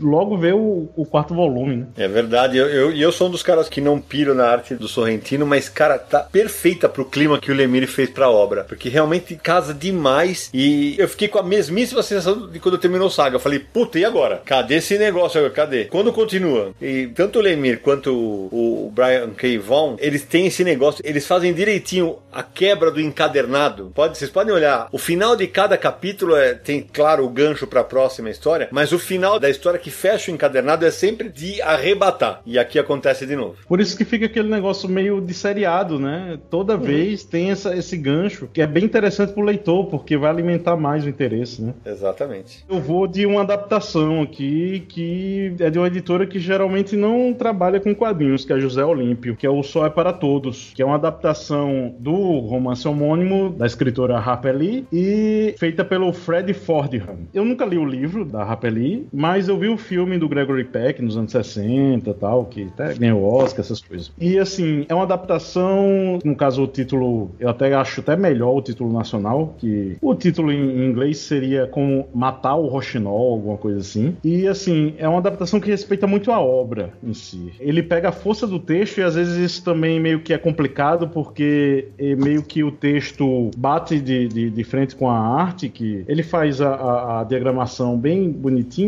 bem, vamos dizer assim, tradicional, e às vezes o meio que atrapalha o texto e a arte, e ele quis ser muito fidedigno, né, a obra. Então, assim, é, o cenário é o Alabama, pós-depressão, no qual um advogado defende um homem negro acusado de estuprar uma jovem branca. Parece que é basicamente isso, todo mundo fala isso quando, ah, o sol é para todos, aí é basicamente, o resumo é esse, mas não, ele vai além disso, assim, é um recorte de época, você vê a visão da garota, que é a, a filha do advogado, que é basicamente o alter ego dali. O gibi, apesar de ter muito texto, não é maçante. Existe cinismo, existe uh, um tom bem humorado, inclusive. Você pensa que é mais carregado, mas tem um tom bem humorado. Tem o, o lado do drama, o lado reflexivo, o lado do papel da mulher, a moral, a desigualdade, o racismo. Tá tudo em- embutido ali. Eu acho que, por o livro ser um representante dessa época, nos anos 60, é interessante você ler esse, esse gibi. né? Tava na minha lista também. E quando eu li, eu também não li o, o- o livro original. E eu fiquei pensando, será que a questão é que o livro, a obra original era tão boa e tudo mais? E, e, assim, é, é realmente um, um livro muito elogiado. E aí eu fui pesquisar de pessoas que já haviam lido até pra comparar, pra saber se aquela era uma, uma adaptação muito bem feita também. E realmente é. Parece que tem partes do livro que são quase transpostas mesmo pra mídia de quadrinhos. Eu achei muito muito interessante a forma como a HQ ela, é- ela é longa, mas ela nunca se torna maçante, assim. É um quadrinho que a leitura é muito gostosa porque você tem um- vários personagens ali que te cercam e que, e que você vai ficando envolvido por aquela história e também por todo esse contexto que você comentou, Daci, que é muito bom, muito bom no sentido assim, de, de muito bem construído, né? Eu gosto muito dessas adaptações porque elas trazem esse lado da literatura para os quadrinhos e elas convertem muitos leitores de livros em leitores de quadrinhos. Então, Uhum. é interessante essa ponte, sabe? Muitas vezes uma pessoa que nunca tinha tido contato com quadrinhos, mas é um fã da obra, pega pra ler a adaptação e entra pro nosso meio, né?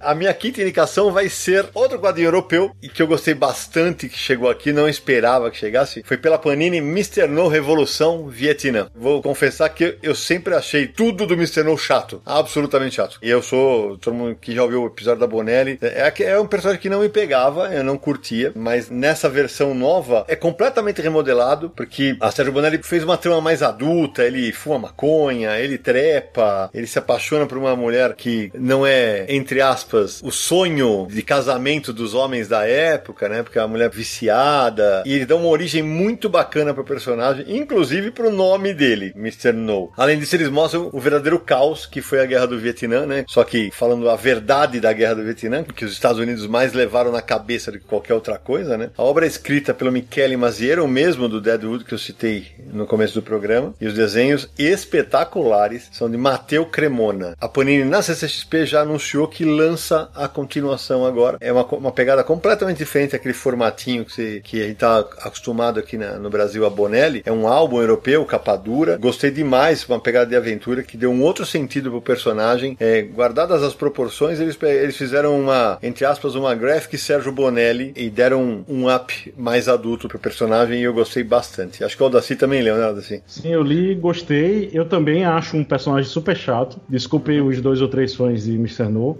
no Brasil. E, e assim, eu fui com a alma tranquila, aberta e me surpreendeu muito, assim. É, é, vale ressaltar que é um selo que é Audace, né? Que é Isso. Audacia, Audace, que é um selo um pouco mais, vamos dizer assim, um selo adulto, né, da, da, da Bonelli. E eu achei bem interessante a, a pegada, essa pegada, assim, da, inclusive é violenta, né, tem uma parte lá Sim. do Vietnã interessante. E outra coisa também é que o personagem, ele, ele foi criado na Segunda Guerra, né, aí ele pega e Isso. joga ele para o, o- mais para frente pro Vietnã, né. Aí só para Exatamente. complementar a informação, Sidão, a Panini vai lançar o Califórnia, que é o segundo álbum, e vai ter o Amazônia. Ou seja, a gente vai ver o Mr. No dando uma volta aí ao mundo e chegando aqui ao Brasil. E pra quem nunca leu Mr. No, as aventuras dele se passavam na Amazônia, porque o Sérgio Bonelli era um apaixonado pelo Brasil, especialmente pela região norte do país. E quem ouviu o episódio de, sobre o Sérgio Bonelli já sabe dessa história, mas eh, quem não ouviu está convidado a ouvir. Audati, que é o nome dessa, Audace, como se escreve que é o nome desse selo, foi um dos nomes da Sérgio Bonelli, editore, no começo. E eles usam como um selo, né, justamente para amarrar. E eu gosto muito de um texto que tem no final da obra, que arremata bem, a, dá um contexto muito bacana para graphic novel. Só um ponto negativo, não sei se o Odaci vai lembrar, mas a gente que é daqui de João Pessoa, eu e ele, a gente peregrinou por várias bancas para achar esse material. Então ele, ele chegava em Foi. bancas muito salteadas, pouquíssimos volumes. Então a gente espera que a distribuição dos próximos volumes seja um pouco melhor. Tanto ele quanto o Deadwood Dick também, que penou, inclusive Shambara, né, que é, é um outro Sim. que foi lançado pela Panini, também não veio por aqui, por essas terras.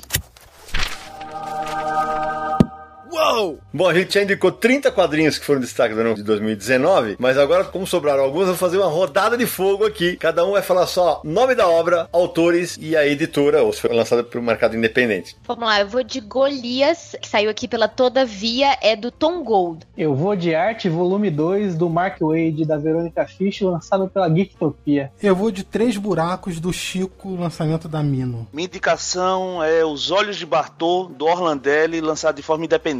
A minha super importante é Lone Sloane, do Pipoque Nankin, um super resgate, é do Philip Droillet. Pra você não saber, ah, Droillet, sabe Moebius? Moebius venerava Droillet, só isso. Eu vou com um quadrinho nacional que foi financiado pelo Catarse, publicado de maneira independente. E eu falei, eu vou falar, ainda vou falar isso mais vezes. Esse cara é o cara mais próximo em tiras que nós temos do Liniers. Theo e o Mini Mundo do Caetano Cury. HQs de uma página só, belíssimas, poéticas, divertidas, engraçadas. Vale a pena conhecer. Eu, de novo, né, vou de Silvestre, do Wagner William, que saiu aqui pela Dark Side Books. Eu vou de Miles Morales Homem-Aranha, escrito pelo Saladin Ahmed, ilustrado pelo Javier Garron, lançado pela Panini. E eu vou falar de Redenção de Carlos Stefan Pedro Mauro, a terceira parte da trilogia do Caçador de Recompensas que eles criaram nesse mundo de faroeste, que começou com Gatilho e continuou com Legado. Aqui Redenção é o final da história dele. Minha indicação é o divertido A Ordem Mágica, de Mark Miller e Oliver Coipel, lançado pela Panini. Minha indicação é um re- outro resgate, Alvar Maior, da Lorentz, é de Carlos Trilho e Henrique Brecha. Só que tem um parênteses, porque a edição tem muitos problemas de revisão, problemas editoriais. Qualquer coisa tem uma resenha minha lá no Universo HQ. Entraria na minha lista fácil se não fossem os problemas editoriais, porque eu sempre avalio a parte editorial, né? Não tem, eu não consigo separar. E, infelizmente teve muito problema. Minha próxima indicação é de um mestre do quadrinho mundial, publicado pela figura Tanca de Sérgio Top. Vale demais a pena ler esse material. Eu vou de Hey Matt, da Nora Krug, que saiu pela Quadrinhos na CIA. Achei interessante a dica da Mari, só que pra mim não é uma história em quadrinho. Pra mim tá muito mais pra um livro ilustrado ou um livro em si que tem algumas páginas de história em quadrinhos. Eu vou de Sob o Solo, da Bianca Pinheiro e do Greg Stella, lançado pelo Pipoque Nankin. Eu vou de Bill Finger, a História Secreta do Cavaleiro das Trevas, lançada pela Script Editora, de Diego Morro, Douglas Phillips Freitas e Sandro Zambi. Achei um projeto bem legal que no Brasil a gente vê pouco, que é uma biografia em quadrinhos. Eles pesquisaram, fizeram a história do co-criador do Batman. É difícil a gente ver um projeto assim por aqui. Minha indicação saiu no comecinho do ano, é A Bela Morte, do Mathieu Bublé, que saiu pela CESP. A minha é The Black Monday Murders, Dinheiro, Poder e Magia,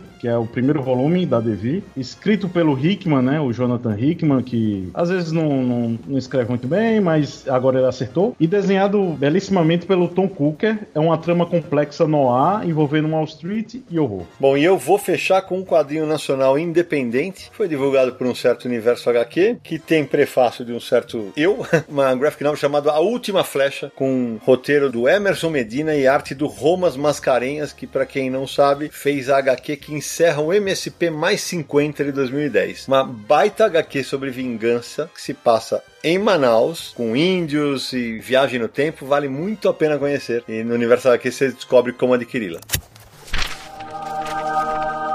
Uou! Bom, como aqui o povo lê de verdade, diferentemente de alguns formadores de opinião que acham que você não precisa ler de tudo, aqui o pessoal acha que tem que ler de tudo e lê muito. Pediram um chorinho, então mais duas indicações para cada um, para ficar cinco na rodada de fogo e cinco na rodada com defesa. Vai, Mari! Vamos de A Marcha, o segundo livro de A Marcha é do John Lewis, do Andrew Agin e do Nate Powell, que saiu pela Nemo. Eu vou de Dragão Negro, do Chris Claremont e do John Bolton, lançado pela Pipoque Nankin. Eu vou de mangá agora, A Menina do Outro Lado, de Nagabi, lançado pela Dark Side Books. Foram três volumes em 2019. Minha indicação é o independente Grand Prix Metanoia, do Luciano Salles, que foi financiado via Catarse. Minha indicação é O Marido do Meu Irmão, da Panini, de Gengoro Tagami. É um mangá em dois volumes, muito sensível sobre a homossexualidade. Eu vou de Roro, A Floresta dos Esquecidos, financiada pelo Catarse, do Fábio Koala. Vou de O Cramulhão e o Desencarnado, do Lilo Parra e do Gilmar Machado, que saiu de forma independente. Eu vou de Batman Dia dos Pais, do Tom Taylor e do Otto Schmidt, que saiu na edição 32 da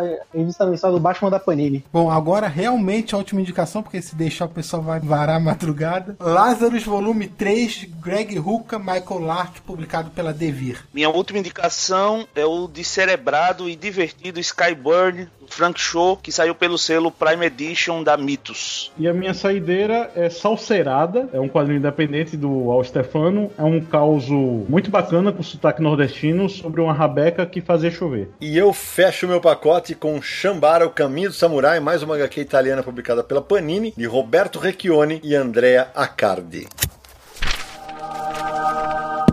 Uou! Ufa! Caramba! Foram 60 indicações de bons quadrinhos do ano passado e olha que sobraram outros aí. E além de tudo, a gente teve um ano de muitas republicações, a gente vai citar algumas rapidamente aqui, para que o nosso ouvinte, se não conhece, corra atrás. Eu começo já citando uma aqui de cara, dando parabéns para a JBC que concluiu Akira, né? Os seis volumes agora publicados no Brasil. Não poderia deixar de falar de Bone, né? Que sai pela primeira vez completinho no Brasil. Foram várias as tentativas de publicar a Bone aqui no país país, mas a Todavia fechou agora no terceiro volume que foi publicado este ano. Eu vou citar Capa Preta, do Lourenço Mutarelli, que saiu pela Comic Zone, que republica quatro obras do Mutarelli, que são Transubstanciação, Desgraçados, Eu Te Amo Lucimar e A Confluência da Forquilha, que saíram entre 91 e 97. E também o resgate que a Devi tá fazendo no Estranho Paraíso, né? Ela lançou já três volumes, falta só mais três, inclusive esse terceiro que foi lançado ano passado, mescla republicação com material inédito. O Estranho Paraíso é de autoria do Terry Moore. Eu vou citar Moon Shadow da Pipoca Nankin, escrita pelo J.M. Demeter e desenhada por Joe J. Murphy. Uma edição muito bonita, completa. Tem as 12 edições originais, tem o epílogo, que é o Adeus Moon Shadow, e tem quase 100 páginas de extras que tem roteiros originais, facsímiles, né, na verdade, com a tradução do lado. Vale destacar a tradução do Érico Assis, que traduziu muito bem alguns trocadilhos de nomes, de termos que aparecem na obra. Ele trouxe para o português o trocadilho que o Demeter fez no inglês. Ficou um trabalho excepcional. Tô muito curioso em reler o Machado, porque eu trabalhei na primeira versão da obra na Globo, né? E a edição da Pocket King realmente ficou maravilhosa. Falando em edições bonitas, a Panini fez uma edição muito bonita, formato Kazemban, de Monster, do Naoki Urasawa. O Aldacif falou da Devir, então eu queria citar dois títulos da Devir também. Um é Biblioteca Will Eisner, trazendo de volta aí as histórias do Will Eisner pro Brasil, que ficou um tempo sem serem publicadas. E Liga Extraordinária 1898, reunindo os dois primeiros volumes por Alan Moore e Kevin O'Neill. Pô, eu, vou, eu tenho que falar de uma que, apesar de ter material inédito e material republicado, a Veneta lançou uma edição espetacular de Squeak the Mouse, do Máximo Mattioli, que era uma, uma HQ, é um gato e um rato, mas completamente politicamente incorreta. Os bichos estão trepando o tempo inteiro, é sangue que espirra pela página o tempo inteiro. Puta, olha, é uma HQ diversão descerebrada da melhor qualidade. Mattioli, que infelizmente faleceu o ano passado, né? A gente não pode terminar sem mencionar Príncipe Valente, que retornou numa coleção da Planeta de Agostini. Inclusive, a gente tem um episódio sobre Príncipe Valente. Vou linkar no post para quem quiser ouvir. Esses primeiros volumes que a Planeta de Agostini lançou em 2019 já tinham saído antes no Brasil, então entra aqui como republicação. Também vou falar do trabalho que a Panini tem feito o material da extinta Vertigo, né? Como Scalpo, que tem lançado em edições de luxo, concluiu o Scalpo já. E também Ex Machina, do Brian K. Vaughan e do Tony Harris, que também saiu o primeiro volume em edição de luxo. Eu lembrei também que a Panini concluiu o arco do Demolidor, né? Que começou com o Brian Bendis e terminou com o Ed Brubaker. É, apesar de uma quebra estranha, né? Em um dos encadernados, é, eles concluíram a passagem dos dois autores, que é uma fase muito legal. Ah, e a Panini também republicou Planetary, agora em edição em capa dura. Dois volumes. E lançou Lex Luthor biografia não autorizada que a gente mencionou um monte de vezes já no Confins. Verdade. E ainda falando em Panini, né? Ela também republicou Inumanos, ou Jenkins do Jay Lee, X-Men a segunda Gênese, com aquela fase do Claremont, do Cochran e do John Byrne, e também American Jesus, do Mark Miller e do Peter Gross, e não havia saído pela Panini antes e saiu agora em capa dura. Ah, então vamos fechar com três quadrinhos nacionais, lembrando que foram relançados mesmo Delivery pela Mino, do Rafael Grampar, o Mundo Urbano também pela Mino, Matheus Santoloco, Eduardo Medeiros e Rafael Albuquerque, e o Beijo Adolescente pela Todavia, projeto de Rafael Coutinho.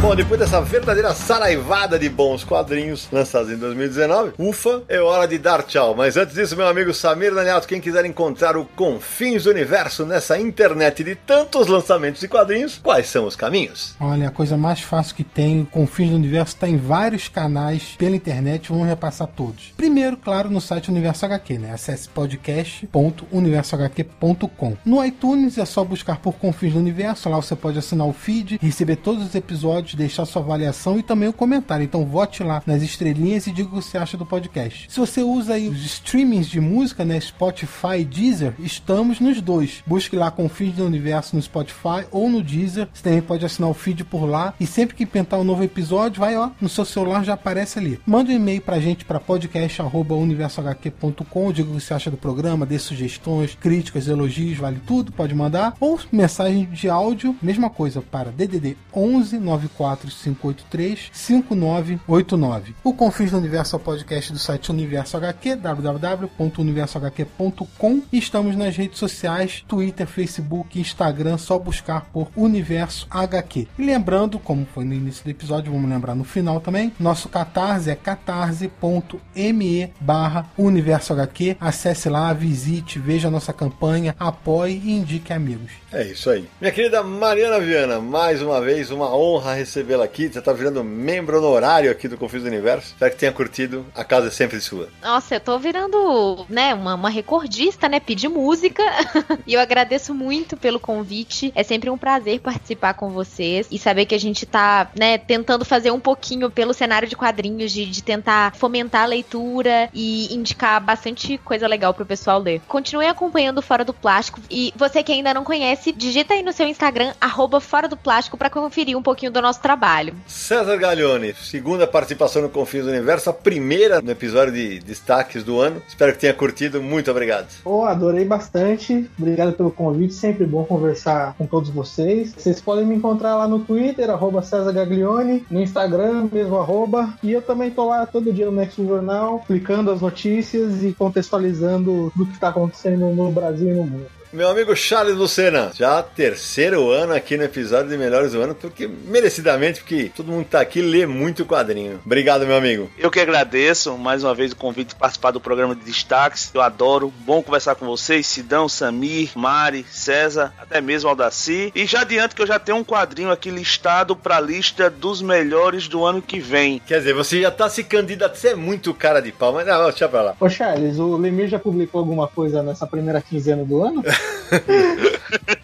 boa, boa, boa. Meu caríssimo Aldaci Júnior, sempre presença frequente nos episódios de Melhores do Ano, porque lê muito quadrinho e sem distinção. Mais uma vez, muito obrigado. Sempre bom ter você aqui com a gente. Só tenho que agradecer. 2020 vamos fazer muitas resenhas, né, pro Universo HQ. E é um prazer, né? Sidão, Sami, Charles, Painho, Mari, o grande Ave César. Uma honra gravar ao lado de todos vocês. Muito obrigado a todos por nos ouvir, né? E que descubram toda essa diversidade de gibis, né? E prestigiem os autores nacionais. E até a próxima. Samir Naliato, suas despedidas. Bom, primeiro, como sempre, agradecendo vocês que aceitaram participar desse episódio, Aldaci, César, Charles e Mari, obrigado. Podem começar a fazer suas anotações aí para ano que vem a gente fazer os destaques de 2020. E para todo mundo que está nos ouvindo, obrigado por ter nos acompanhado. Vamos iniciar um ano novo, episódios novíssimos do Confins. E vamos todo mundo ler muito, porque esse ano promete de lançamentos. É verdade. Bom, eu termino agradecendo a todo mundo que nos apoia, ao Samir, Mari, César, Charles e Aldaci. E vou encerrar desejando que as editoras, os autores os leitores possam ver dias melhores para os quadrinhos em 2020. Porque se num ano de tanta crise, e, gente, a gente teve uma crise desgraçada com as duas maiores redes de livraria dando calote nas editoras, a Saraiva e a Cultura. Então, se num ano de tanta crise saiu tanta coisa boa, imagina se a gente navegar em mares menos turbulentos. E a gente se encontra no próximo episódio de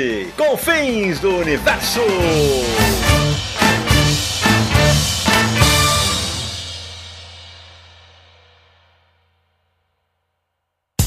No dia mais claro ou na noite mais densa, você está deixando a nossa presença. Faça uma boa viagem de volta, mas não fique disperso. Nos encontraremos no próximo episódio de Confins do Universo.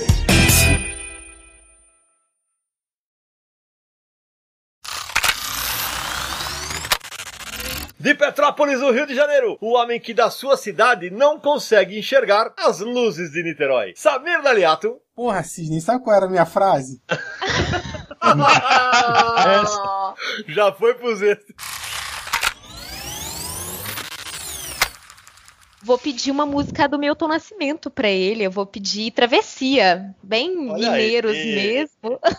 Momento de amor aqui. Então, travessia antes de gente começar o bate-papo. Solta a nas Não, pelo amor de nada.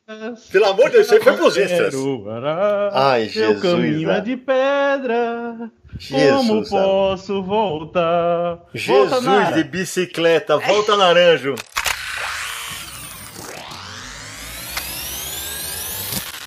Que é um instrumento de sopro e pensa que é tipo um, um violino com um monte de chave e buraco. Como é que é o nome dele? Esqueci. É, tem um instrumento de sopro. Eu tô, com- eu tô com a aqui, aqui perto. Você quer que pega aí? Sabe o que, é? Trombone, trompete, é, Clarinete? pistão, clarinete, flauta. Oboé. É, oboé. Não, não sei não. Berimbau. Alô, voltei. Berimbau de sopro. Achou, Samir? Achei, peraí. Vai pros extras isso. Comic Book, o novo quadrinho italiano. ah, italiano, sempre quero falar. Italiano. É. É, Comic capite, book é Comic e fumete, Book. e fumete É o novo fumete. quadrinho americano. Fumeto, fumeto, o novo quadrinho americano.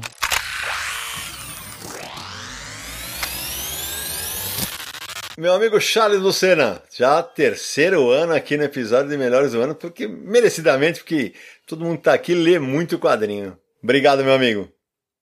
Alô? Charlão. Painho, painho. Pa- Painho dormiu. Charles, você está entre nós. Charlão. Ei, tava no mute, pera aí. Tava no mute, pai. Ele tava pensando o que, que ele não tinha indicado do Lemir. Não, não, ele, ele, ele tava fazendo descarga, tenho certeza. Não, tava no mute, deixa eu falar de novo.